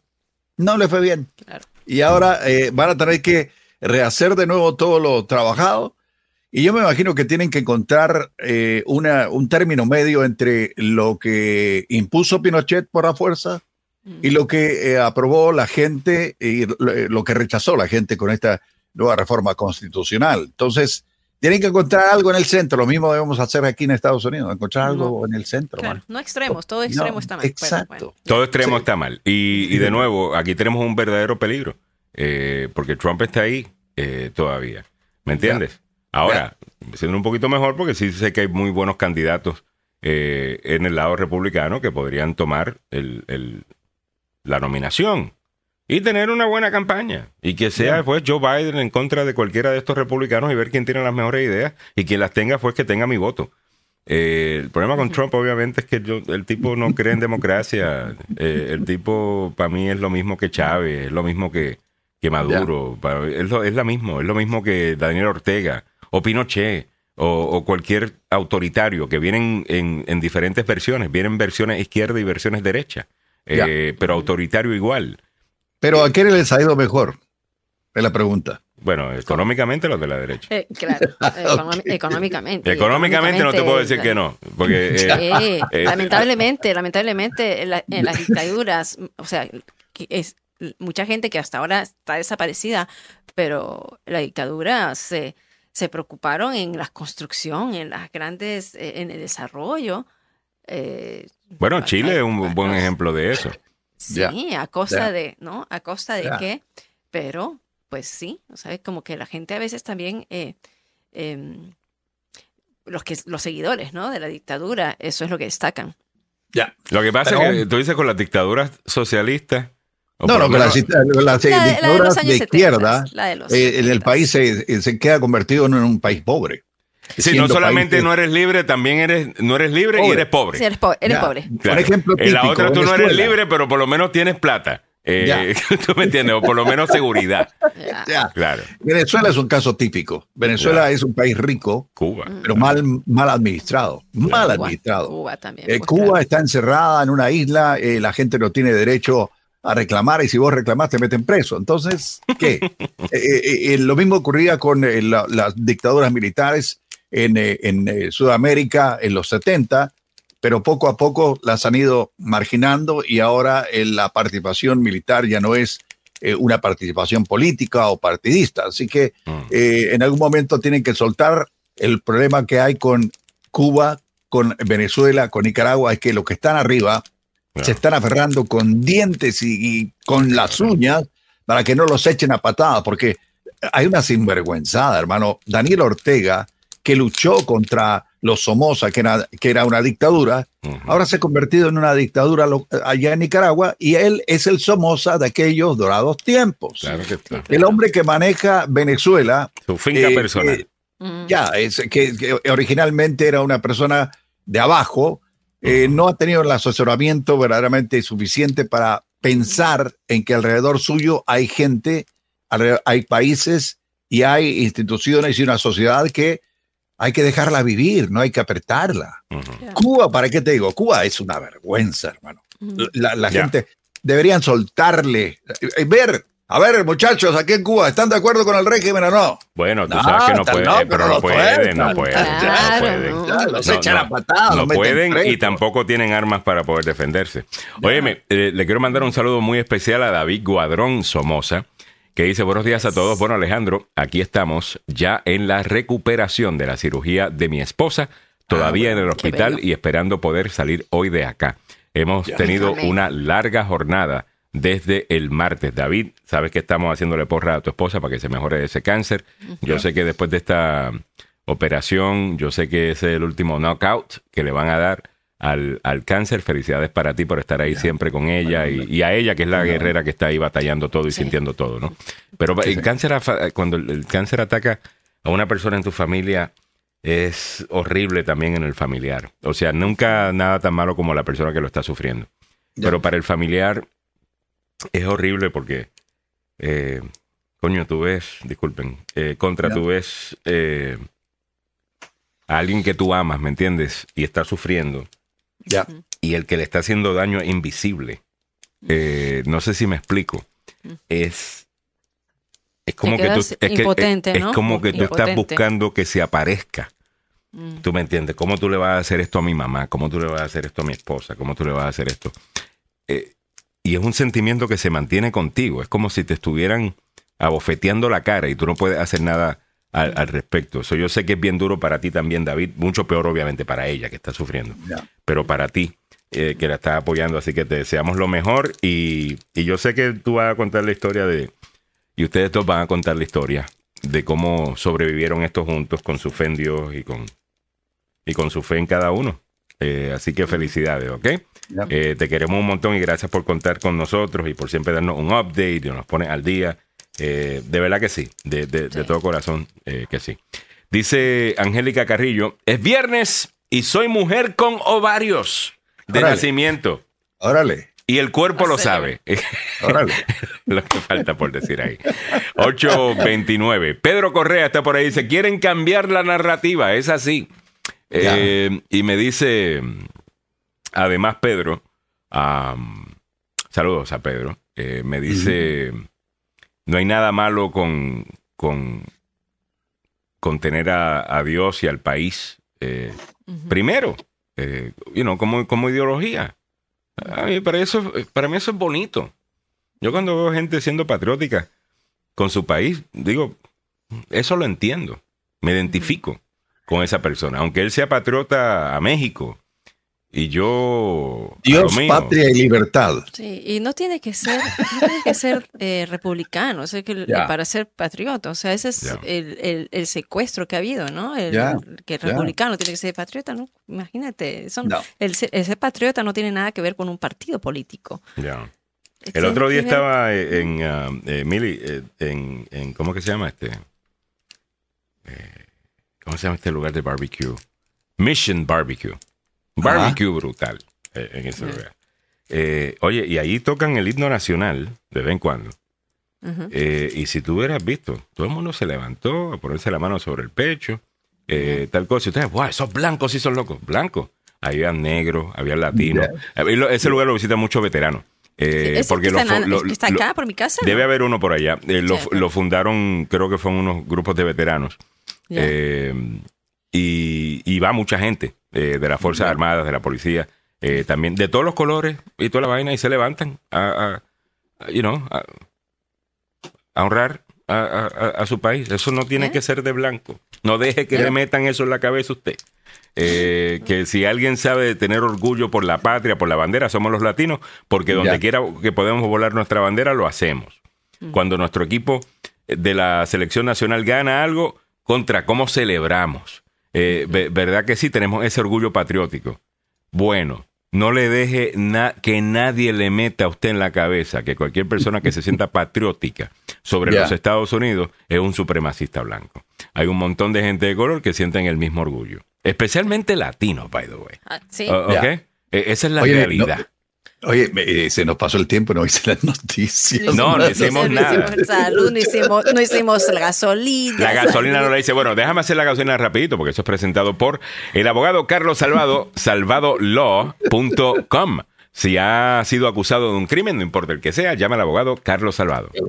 Si te encuentras en una situación legal complicada, no estás solo. Ahí está Carlos Salvado, Yo soy el abogado Carlos Salvado y sé cómo ganar en corte. Con más de 20 años de experiencia en el sistema de justicia. Ha defendido exitosamente a clientes en casos penales. No se declara culpable antes de hablar conmigo. 301-933-1814. Carlos Salvado, salvadolaw.com. A A ver. las 8 y 32 minutos de la mañana, vamos rápidamente con los precios de la gasolina para el día de hoy. Estamos igual que ayer, 3 dólares 58 a nivel nacional. En DC, 3 dólares 68. Igual. En Maryland, 3.43, ha bajado un centavo. En Virginia, 3.34, ha bajado un centavo. En California, 4.87, está igual que ayer. En Texas, bajó un centavo, 3.12. Florida, 3.43. En esos dos estados subió bastante en las últimas dos semanas. Ahora está empezando a bajar un poco. El diésel a nivel nacional, 3 dólares 89, ha bajado un centavo. En DC, 4.26, ha subido 3 centavos. En Maryland, 3.77, está igual que ayer. Y en Virginia, 3.75, también igual que ayer. Este informe presentado por el abogado Carlos Salvado, salvadolaw.com, acusado de un crimen un viernes en la tarde. Bueno, algunas veces uno va a happy hour, lo para el policía y lo ponen a soplar o te ponen a caminar por una línea y hacer unas cositas. Bueno, Ay, ay, ay. eso no Sople el tufómetro. Exactamente, el tufómetro. Eh, asegúrese de hablar con el abogado Carlos Salvador en el momento que ha sido arrestado. Usted no diga nada más. Usted diga, yo quiero hablar con mi abogado. Usted tiene derecho a una llamada eh, telefónica. Debería llamar a su abogado al 301-933-1814. 301-933-1814. Su esposa llámala después porque no, no va a recibir muy buena nota. no va a ser bonito lo que va a escuchar usted Ya. cuando, cuando llame. La primera llamada llama al abogado. 301-933-1814. 301-933-1814. Eh, Bien. saludos, dice Alejandro, felicitaciones, nuestro documental 17 días ganó dos premios nacionales e internacionales. Ah, qué lindo. Best International Documentary, Washington DC. Y Golden Awards, Telly Awards 2020. Oye, felicidades, Pedro. Bueno, tú como productor y yo como narrador. eh, Sí. Pero felicidades, eh, Pedro. Eh, por eso te lo mereces. Te lo mereces. Claro Bueno. que sí, Pedro. Eh, bueno, vamos a recibir al abogado Joseph Malou. Abogado, no hemos hablado casi nada de Trump ni política, lo dejé todo para usted. Eh, Wow. Para que, se lo- para que se lo coma, mire, con Me ketchup. siento honrado. Eh, eh, quiero, quiero que el abogado escuche un artículo que salió en el eh, Wall Street Journal Mm. de un conocido eh, político eh, que todos vimos durante la época de George W. Bush. Hugh Hewitt.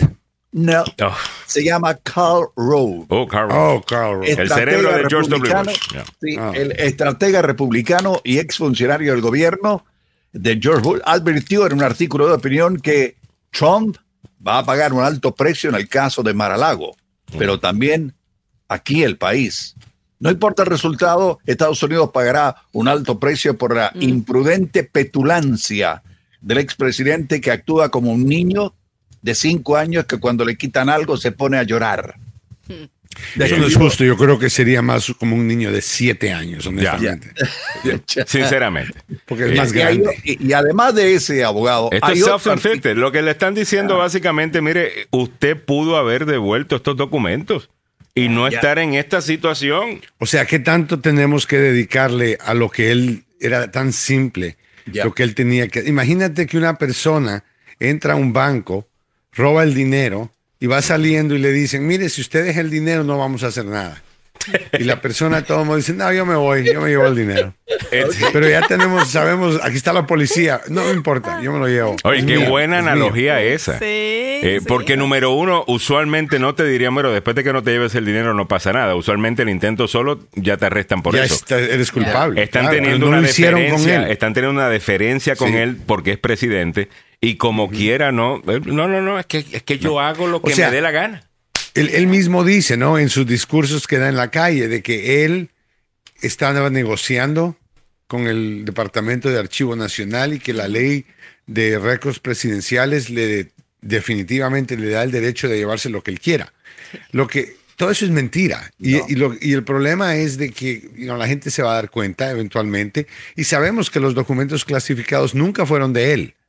O sea, propiedad propia de él, cuando hablamos propiedad de él, estamos hablando de un par de zapatos de él, una camisa de él, o sea, cosas que le pertenecen a él, una foto con él y su esposa, su familia. Esas cosas que el presidente lleva a la Casa Blanca son personales, eso no se lo llevan al, a menos que tú quieras regalarlo, donarlo. Hay, hay presidentes que han donado. Ya. Ah, you know, Jack- you know, Jackie Kennedy donó un montón de vestidos y cosas así que, ¿me entiendes? Es para la historia. Algo, pero le pertenece al gobierno y la ley de los récords presidenciales dice que todo eso le pertenece al público. Significa que, que el gobierno lo puede enseñar en un museo o en un, una de estas bibliotecas presidenciales. Para eso lo hacen. Él, él no ha explicado todavía qué andaba haciendo con documentos clasificados. Yo entiendo que las fotos de él y las cartas que él escribió, inclusive la carta de Kim Jong-un, yo entiendo todo eso, pero ¿qué pasó con los documentos clasificados? Esos documentos nunca fueron la propiedad de Donald Trump. Y, y- y eso está claro. Y él lo sabe Él no lo también, explica, abogado. él no, él no lo explica, Alejandro. Él no lo Ahora. Él el dice, gobierno es- tiene que ¿no? mostrar, abogado, el- usted piensa que los abogados del gobierno, los fiscales, van a tener que eh, demostrar cuál hubiese sido la motivación, por qué él quiso hacer esto, una motivación. Correcto. eh, Mira, es ventajoso cuando puedes hacerlo, pero no es un requerimiento legal y el gobierno puede quedarse completamente callado porque no le vas a dar a una persona criminal Mm. la oportunidad de inventarse alguna excusa que de alguna manera u otra justificaría que él no vaya preso. Ya. No importa. Mira, si él quería, por ejemplo, para aparentar, yo tengo mis propias teorías que a veces cambian. Una que estaba pensando recientemente tiene que ver con que él tenía el poder, él, fue el hombre más poderoso del mundo por cuatro años. Y cuando ya lo sacan de la Casa Blanca, eres otra persona que no tiene ningún poder. Y él, él está tratando, ¿no? Como, como yo decía, que él iba a agarrarse de las paredes. Mm. No iba a querer que lo sacaran. Yo creo que él se llevó todo lo que él quiere porque eso le da una sensación de poder. Es como aquel que, que se compra una pistola para sentirse que cuando, como ando con pistola estoy bien. Ah, no, el, el hombre no es el que está a cargo de los secretos de la nación el 20 de enero del 2021. Ujú. Ya era cuando él tenía que salir. Y en grabación, lo, y, y lo tienen grabado diciendo que él sabe esto. Él sabe todo esto. Mira, le dijeron, él le dijo al abogado que él no quería que nadie estuviera revisando sus cajas, que lo que estaba en esa caja era de él. Inclusive le dijo que él no quería que el abogado estuviera revisando las cajas.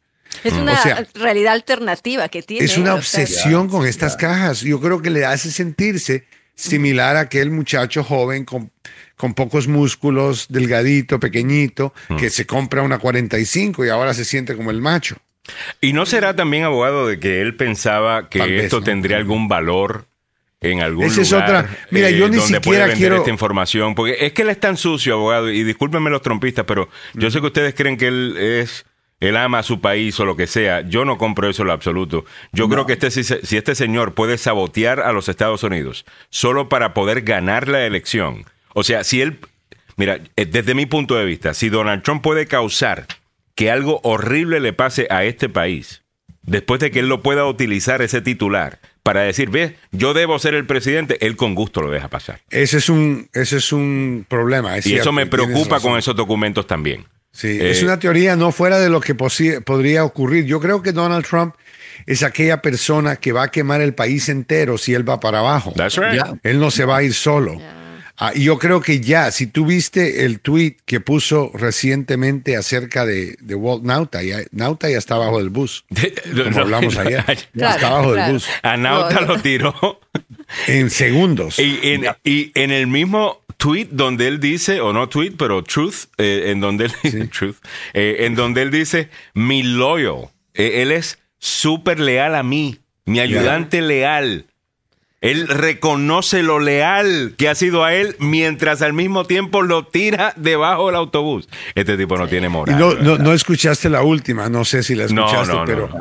Te voy a decir, eh, después de que lo llevaron a la corte y se hizo el proceso, Ya. él se subió a la caravana y se fue para Versalles, Ya. uno de los restaurantes más conocidos en Miami, muy Claro. popular Icono, ¿no? y delicioso, la verdad. Muy delicioso. ya. muy bueno. Muy Entonces, rico. muchos presidentes también han ido ahí y él decidió hacer una parada. Llega ahí, hace la parada y está, lo recibe la comunidad judía latina y están orando por él y, felicitándolo y todo. Llega un momento donde el Donald Trump, bien, bien parado, todo fuertudo, dice, Food for everybody. Ya, lo Sí. vi. Ah, Alejandro no pagó. No, Claro que fue. no pagó. No pagó. Le compró a todo el mundo el dinner y la comida y se fue y nunca pagó el dinero. O sea, él le dijo dinner for everyone porque eso es lo que... Dinner que- food for everybody. Él compró. He Él quería el titular. Él quería el Ya. titular. Él, vio la quería el cámara. titular y, la y cámara la el aplauso. Y, oh, mire qué buena. Sí, y de ahí pero- se fue y no pagó. Pero también en su mente egocéntrica, narcisista, es, mira, yo te estoy haciendo un favor en venir a tu restaurante, te estoy trayendo clientes, te estoy haciendo conocido en todo el Oh, mundo. tú dices, él está regalando la comida el de otro. Claro, o sea, en su, mente, en su mente le está diciéndole al dueño, oye, te estoy dando propaganda gratis, todo el Sí. mundo te conoce, entonces paga, pues. Pero qué sinvergüenza, ¿ves? Oye, pero eh, sinceramente, Eso fue lo que dijo. eh, Sí. Versalles tiene tanto poder político como... que- o sea, ahí va todo el mundo. Que, Todo el que mundo. alguien ahí llega, está pidiendo ha votos, llegado tú llegas allí. Bill Clinton ha ido a Versalles. todo el mundo. George Bush ha ido a Versalles.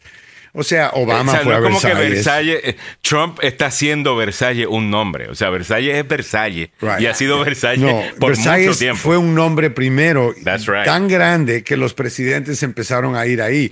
No fue que ellos estaban llamando al presidente para que fuera ahí. Totalmente. Así que ellos, no- una vez más, Trump tratando de aparentar de que él es lo que trae todo y empieza a regalar comida, pero no tiene, no la paga.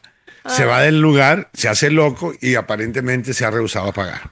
Oh my Ay, yo, God. trompistas, yo quiero que sepan, trompistas, Ya, que yo que- personalmente no tengo un problema con ustedes. I really don't. Eh, eh, yo, yo entiendo por qué lo pueden ver a él como una solución. Yo simplemente no puedo creer que este hombre Bueno, aquí- es la para que- solución. para esto es un muchachos. desastre de, de ser humano. Por favor, Mira, despierten. mira. Ah, ah, Escúchenlo, muchachos. Are you ready?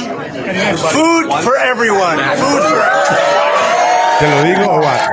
Ok, eso fue lo que dijo. ¿Están listos? ¿Están listos? ¿Están listos? Comida para todo el mundo, órale. Eso es para el Pero dice que comercial. el restaurante se quedó con hambre porque nunca pagó la comida. food for everyone. Food for You get Es que, You es, es que no me sorprende Ey, te porque esa es la cosa más Trump del mundo. Eh, yo voy a prometer una cosa que no voy a cumplir. Sabiendo que no la va a cumplir, Sabiendo que no la va a sabiendo, cumplir. Este sabiendo que está en el mejor. medio, está en el medio de una campaña política y al mismo tiempo de su arresto, de Y su que se lo van a sacar. Y que se lo van a sacar. De que nos vamos a enterar de que no lo pagó. No, no, está en las páginas del periódico, ya está en el periódico. Aquí está, mira. Trump le dice a, los dueños de restaurante pre- pre- comida para todos, pero luego se va sin pagar. You see? There you go. O O sea, sea, el hombre no tiene- El chiste ese de él de que, mira, a mí me dicen que yo puedo balear a alguien en la Quinta Avenida y no sufro en las encuestas. Es su peor, Yeah. es su peor enemigo. Él sabe que él puede hacer estas cosas y que no va a sufrir con el trompismo y por eso las hace, pero sufre con los independientes y con el resto del país le agarran más odio y por eso es que El no puede ganar una mundo. ¿Qué es lo general. que crees que están haciendo ahorita en Francia, en España, en Italia? Se están riendo de estos comentarios, de estas cosas, de estos periódicos. O sea, ¿qué hombre va a un restaurante? Y no estoy hablando, damas y caballeros, de un restaurante de cinco estrellas que cada plato cuesta 50 o 100 dólares, ¿ok? Right. Estamos hablando de un restaurante del pueblo. No es, no es muy caro, pero No es muy caro, right. no es muy caro, es accesible para todos. Entonces, cuando tú vas ahí y digamos que él tuviera que pagar, yo no sé, 5 mil, 3 mil, 2 mil dólares, mil dólares tal vez máximo. Ya. O sea, la gente no llega ahí a, gastar 300, 400 pesos por, Por mesa. plato, claro que no.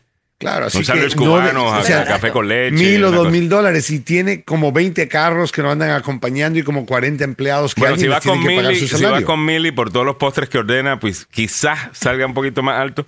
Eh, no, no, pero, está barato. Sí, pero vale la pena. Pero vale la pena. Si vas lindo. con Mili, vale la pena, la Eh, compañía. Eso, eso era comer. Muy bueno. Eso, eso es así. Abogado, Sí, y el- no, también, ¿sabes qué? En este instante los invito a todos a comer virtualmente. Ya. Are you ready? Are you ready? Are you ready? Are you ready, everybody? Food Let's for everyone. No, no Food for everybody. Es, es que el tipo es un charlatán. charlatán. Es un Charlatán. Es un charlatán Pero, que- pero fíjate tú, como dices, está enfrentando varios juicios. Y en este momento está, lo están acusando de algo muy serio y no le importa. Pero si nunca ha tenido que pagar No consecuencias por nada, nunca ha tenido consecuencias ¿tú por crees nada. que el, el diccionario Webster puede poner ahora sinvergüenza la foto de Trump? Oye. Porque eso es ser la definición de sinvergüenza. Alguien que actúa de esa forma y no tiene vergüenza y no, no, no le importa que lo pongan en el periódico y digan que es un mentiroso. Va- vamos a ver Versalles, vamos a ver el menú rápidamente ahí, Samuel. Ah, ok. Eh, Ay, más comida, qué Sí, rico. más comida para este viernes. 8.47 minutos de la mañana. El Lourdes Chávez dice, todos con cafecito, abogado y un pan dulce. ¡Qué rico! No, Eh, es, es bien barato. Mira, un, un café con leche ahí te cuesta como cuatro, cuatro, un café con leche cuatro dólares. Y te venden el desayuno con dos panes franceses. Sí, bien Tú puedes rico. pedir huevo. O sea, un desayuno no te cuesta más de 12 dólares. La Realmente verdad. no. No, Y te- es- O sea, ¿cómo- las porciones cómo- son grandes ya. Y es un almuerzo que no es el menú más caro, es el mediano. Ya. Y la gente, o sea, ¿me entiendes? ¿Cómo eh, que alguien se come un sándwich, esto, el otro, se gasta 10, 15 pesos por mesa? Si son 10 mesas, son 200 dólares. Son 300, 500 dólares. El hombre tiene dinero que le es está entrando de todos, toda la gente pobre que le da dinero a él. Siete Y por- millones ahí. Y su campaña puede pagar eso, ¿no? Claro. No, prefiere que salga la historia en todos los periódicos y la burla de que el hombre ofrece pagar comida y se va sin pagar. No es la O sea, burla, que- eh, abogado. Dine and- dine es, and es, dash. es- es el ser bravucón y ponerse como que, oh, los, los que lo alaban, los seguidores lo adoran. Oh, mira, lo puede hacer así y nadie le dice nada. Ese es Exacto. el pensamiento de sus seguidores. ¿No? Sí. Es el típico bully que hace todo lo que quiere, nadie le dice nada y ahí está atrás los seguidores que son los más débiles, alabándolo y sobándole, bueno, Uy, cuántas verdades acaba de decir Mili ahí. Eh, verdad. 8.49 minutos en la mañana, sinceramente. Eh, porque el tipo es débil. Felicidades. Eh, el tipo es el súper tipo da vergüenza, ahora, ahora da vergüenza. O sea, Ahora, va saliendo de una corte que lo acusa de qué? Lo acusan de mentir y de ser un criminal. De ahí sale a hacer una parada en la campaña Y en uno de los restaurantes más famosos y da una, hace otra vergüenza. Y- Hace, tenía que hacer una vergüenza. Y la gente ordenando, es que además que imagínate la gente ordenando allí. Dicen, bueno, Trump va a pagar. Bueno, pues ordenate otro poste, ordenate Claro, otro San otra cosa. Y después dice, no, no, Trump va a pagar. No, no, Trump no, No, paga un coño. imagínate, claro, imagínate que la gente se levantó y tal vez se fueron. Dijeron, bueno, yo no me tengo, yo me voy. Te digo, yo escucho eso. Yo agarro todo lo que está en la mesa, me lo pongo bajo y me voy para afuera. Antes de que chequeen la tarjeta de crédito de Trump. No obviamente no pasó. Eh, desayunando con los chicos de agenda viene pronto. Eh, me encanta. Oye, me encantaría hacer eso en un restaurante todos los viernes, eh, pero eso hay que planificarlo, ¿no? Eh, que paguen un fee, una cosa y poder hacerlo eh, eh, en vivo ah, y hacer la promoción con mucho gusto. Sería espectacular. Y hacer como pequeño, un pequeño solamente, tour. que, solamente queríamos el viernes un poquito más tarde. El, el show. Pero no, mira esa comida, es un lugar. Ay, Dios. Una vez más, es algo político. Yo no entiendo legalmente por qué su campaña no pudo haber pagado el dinero. Abogado, lo es que, hace él está por- acostumbrado a no tener consecuencias a sus acciones. él es lo todo. o sea, yo no entiendo, republicanos no lo entiendo. Ustedes hablan, y, o por lo menos yo considero muy atractivo del Está discurso, regalando el dinero de otro. del Ya. discurso republicano, la idea de la responsabilidad personal. Y aquí tienen el tipo que menos responsabilidad personal toma por sus cosas. Por eso el verdadero Y ustedes me no dicen que ese es su candidato. No entiendo, se están, se están contradiciendo de una manera tan grande. Mm. Y yo creo que sí hay una hay, hay, hay- hay un apetito allá afuera por gente que quiere eh, ese tipo de política donde se habla un poquito no solamente de los derechos que tenemos, también de las responsabilidades que tenemos. Pero Claro ese no sí. es el vehículo. Donald No, Trump y no mira, es el mira vehículo. la lógica de él, la defensa legal de él sobre los documentos clasificados. No es la defensa que cualquier otro tendría, que es yo no lo hice, ¿verdad? Yeah. La defensa de él es Joe Biden es un criminal. Ah, sí. Es que esa es la campaña que tienen ahora. Claro. Eh, lo- eh, te lo digo, eh, es la de- por eso es que abogados no quieren. Imagínate como abogado, ¿no? Tu cliente dice que te va a pagar 500 la hora, que te va a mandar un cheque, y ya tú sabes que te empiezan a meter que entrevistas, que esto, que emociones, que no sé cuánto, que platos rotos, hay que arreglar, estás trabajando todos los días en el caso. Y si te le cobran 500 pesos la hora y trabajan 10 horas en un día, son 5 mil dólares diarios. Ya. Este hombre no es, no es nada para él, honestamente. Tiene donaciones todos los días que utiliza para todo esto y no tiene que pagar de su bolsa y todavía no le paga la gente. Abogado, estoy viendo los, las encuestas de, de hoy y encontré una interesante, es de Michigan, eh, que pone a Trump y a Biden en un empate, 44 a 44, pero mire qué interesante esto. Cuando lo hacen eh, la campaña de Santos versus Biden, DeSantis le gana a Biden por un solo punto, por un solo punto. Eh, y esto solamente en Michigan, pero Yo- Michigan yo siendo creo un estado eh, swing, o sea, importante. Yo creo que vamos a escuchar estos números durante todo este proceso de que si que pueden inclusive darle más fuerte a la campaña de Biden, pero es a Trump el problema. No, a Biden. O sea, si DeSantis y otros empiezan a compararse con Biden, eso no importa si Trump va a ganar la nominación del Partido Republicano. Pero Tienen que sí, primero claro. ganarle a Trump. Pero yo creo que lo que se tiene que hacer, los que quieren que el Partido Republicano eh, tenga a alguien más que no sea eh, Trump, es empezar a mostrar estas encuestas en donde Trump le pierde Claro. a Biden, pero DeSantis o, o otro le puede ganar a, a- Bueno, a- el a que- el Biden que sí- para que el hacer el, el- el- el- el argumento de electibilidad. Sí, Eh, ya. ¿me, me entiendes? claro. Ah, A mí me, gu- me gustó lo que dijo Carl Rove en, en la parte del texto. Dice, la culpa de esta eh, calamidad recae únicamente en Trump y su impulso infantil de conservar recuerdos de su tiempo en la Casa Blanca sin importar lo que la ley diga. Dijo, y, y cuando termine el juicio, el país se enfrentará a un periodo de ira, división, recriminación, ya que algunos republicanos piden que se eliminen las agencias de aplicación de la ley, como el FBI, y dijo que el llamado a recortar los fondos de la agencia no es diferente a desmantelar el departamento de la policía de San Francisco de California. También sugirió que Trump no se llevó sus preciosos recuerdos, entonces el país podría haber evitado todas las consecuencias divisivas Sí. de su acusación. Esto es lo que dijo. Pero, Carl pero en- en- en- nadie, de verdad, ahorita es una buena oportunidad para todos los bravos que ahora republicanos quieren pararse en contra de Trump, pero al final del día, A la hora de los golpes, John Bolton tampoco se paró por, No. en contra de Donald Trump. o sea que tenemos que ser honestos, son unos cobardes. ¿Es así? Y, cuan- y si Trump logra meter el pie adentro y él logra meterse como el nominado del partido, vas a seguir viendo gente. Mira a McCarthy. Kevin McCarthy no tiene nada de credibilidad. Yo no, le- yo no le dejaría que me ilustrara los zapatos. Eh, eh, eh, es lo, yo no entiendo, abogado, cómo uno tiene... Qué o sea, a, a qué, a qué nivel tú llegas en tu vida donde tú Es tienes el presidente que de la Cámara número tu 3 alma en línea a la manera? Casa Blanca. Ya. Increíble. Y, y cuando y tampoco entiendo la estrategia esta de no atacar a Trump. El único que lo ha hecho es Chris Christie, aunque sí hemos visto que con el, lo de los documentos, pues ahora te dice, no, leí el, el pliego el pliego acusatorio y definitivamente que eso está malo. Lo vimos con Nikki Haley, lo vimos con Mike Pence. Nadie puede decir que está otros. bien eso. Hasta, Nadie hasta- puede decir hasta que es Tim. Scott, hasta Tim Scott eh, ya Sí. lo dijo eh, también. Y, y tú lo ves en los comentarios de Twitter. They got to him. They got to. o sea, es toda Bueno, lo que quieren eh, lo- los una cobardes estos de, de, de, de unas son cobardes porque no, unas no- cosas. claro porque no pueden reconocer la verdad porque Trump vende un mundo virtual donde los demócratas son el enemigo del mundo están o sea te lo digo lo vi en Miami mucha gente diciendo yo le estaba preguntando qué fue exactamente lo que Biden hizo Ya. Ya. verdad o sea no hay no tienen pruebas pero tienen el odio Sí. Yo no, yo no, no, no, no, I don't get it.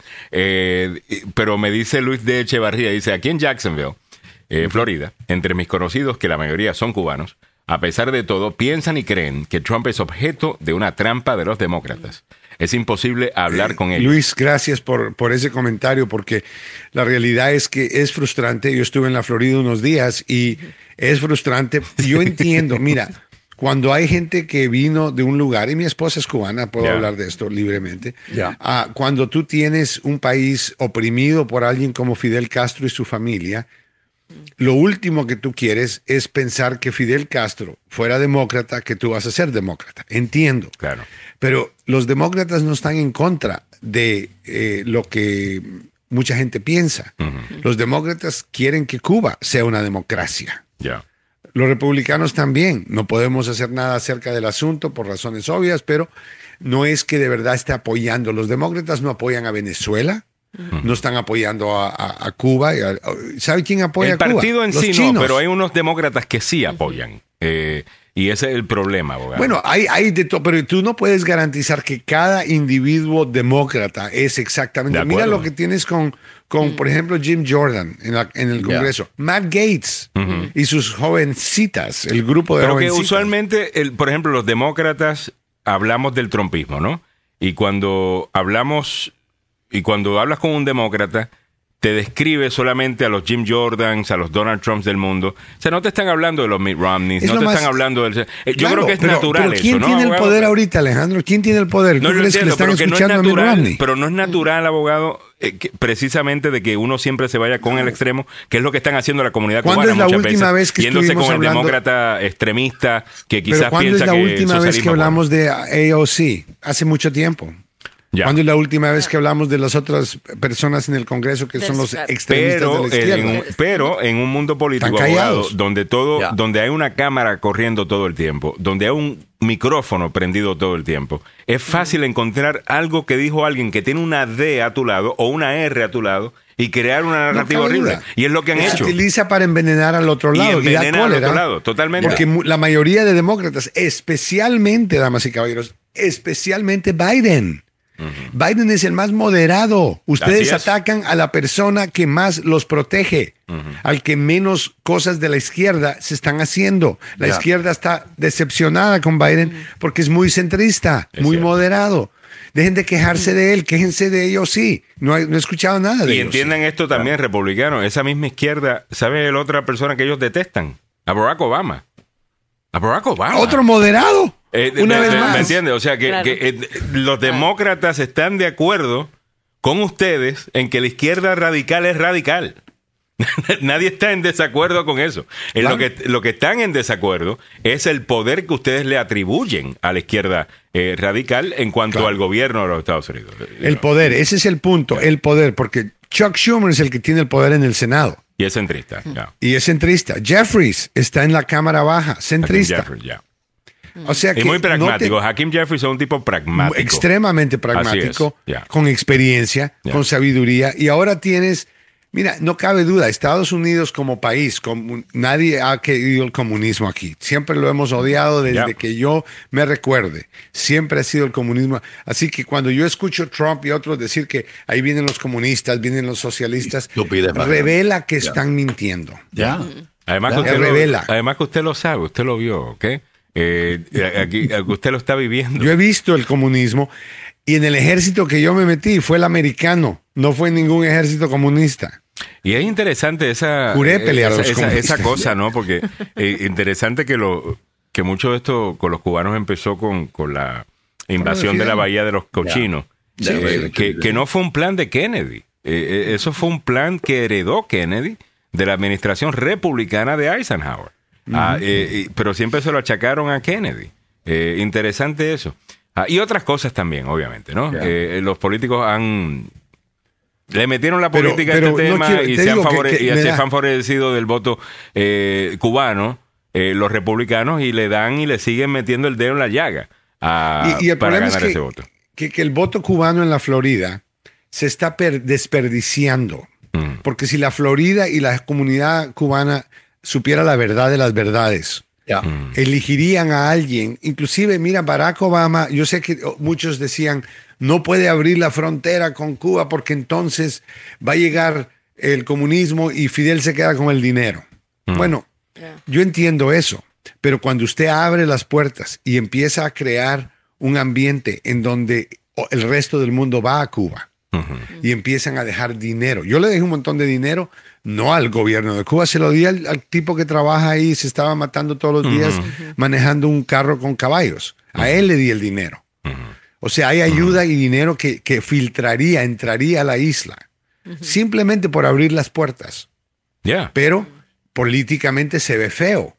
Están ayudándole a los comunistas, están a favor. No, la única manera de que Cuba deje de ser comunista es si el país se levanta y dice un momento, ya no más. Ya. Ya no más queremos democracia, mire la vida mejor que viven los Pero el países problema es que esos desgraciados cuando se montan abogados ponen unos sistemas donde se le hace bien difícil a la gente levantar. Oh, claro, por eso sigue así.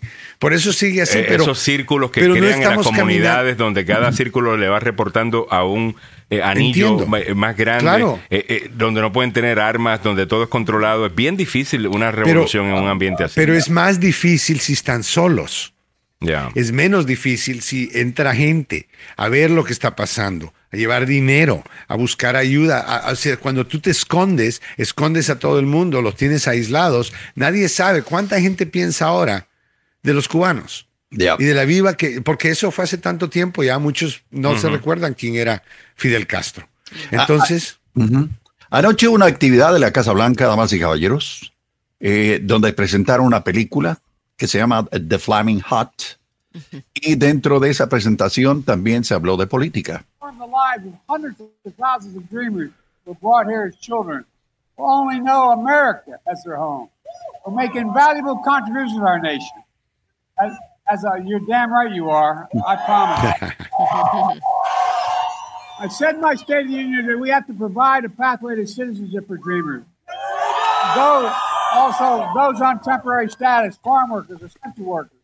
I'm going to continue to call on Congress to pass this bill that does just that. We Ok, eso fue lo que dijo anoche el eh, eh, presidente eh, Joe Biden durante una actividad que inicialmente era para presentar una película, de una actriz nuestra y obviamente se refirió a la actual situación que tienen los Dreamers aquí en los Estados Unidos. Bueno, acaban de pasar esto para el TPS, ¿no? Así que esto Sí, fue una- un logro. ya, Definitivamente. ya, pero el TPS es, es limitado, abogado. No, Oh, bueno, es que es el presidente, él no puede darte mucho, pero si por lo menos logramos evitar de que le quiten a la gente el TPS y que los jóvenes de DACA finalmente puedan tener algo más seguro. Ya. Ah, sería bueno, ¿no? Que, que hiciera, sería un triunfo para su administración. Bueno, vamos a ver si se da. latina. Vamos a ver si se da, abogado. Tiene, Bueno, que, tiene que negociar, Alejandro. Definitivamente. Pero es que no, no sé, con este congreso, you know, desde- si Jim Jordan está en cualquier comité que tiene que ver con esto, abogado, yo no veo cómo sale de comité, sinceramente.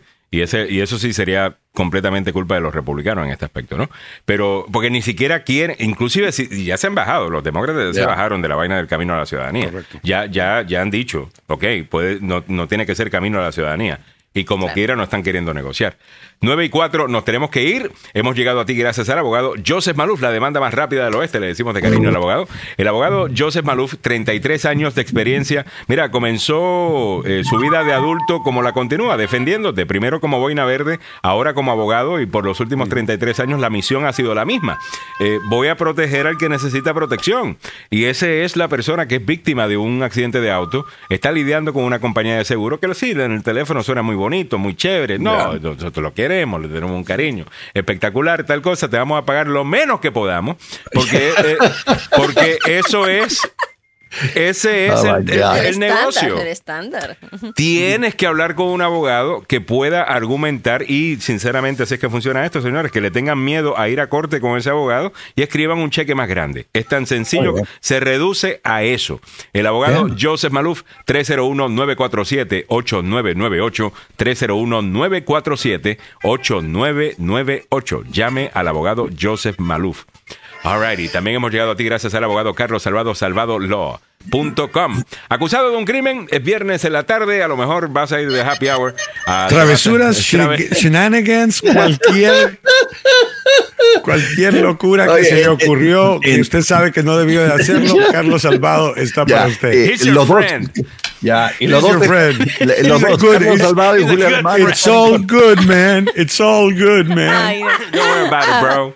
Eh, ¿Qué pasó? It's all, Samuel? it's all good, man. No, no, eh, los dos abogados, tanto Julio Alemán como Carlos Salvado, están en corte la mañana de hoy y me, me llamó y me mandó un mensaje. Carlos Salvado dice, no pueden ir por teléfono, así que tengo que estar ahí, eh, como dicen ahí, de guardia en la corte, porque lo que se me viene va a estar complicado. Así que eh, vamos a, a continuar con un par de, eh, ¿qué le digo?, programas que hicimos pregrabados aquí en la, en, en la agenda. Porque Bien. ninguno de los dos estaban disponibles. Y tenía, buena, te- tenía buenos elementos de- para hablar Ah, eh, de- bueno. buenos temas, Pero pero lo guardamos, lo Sí, guardamos. ok.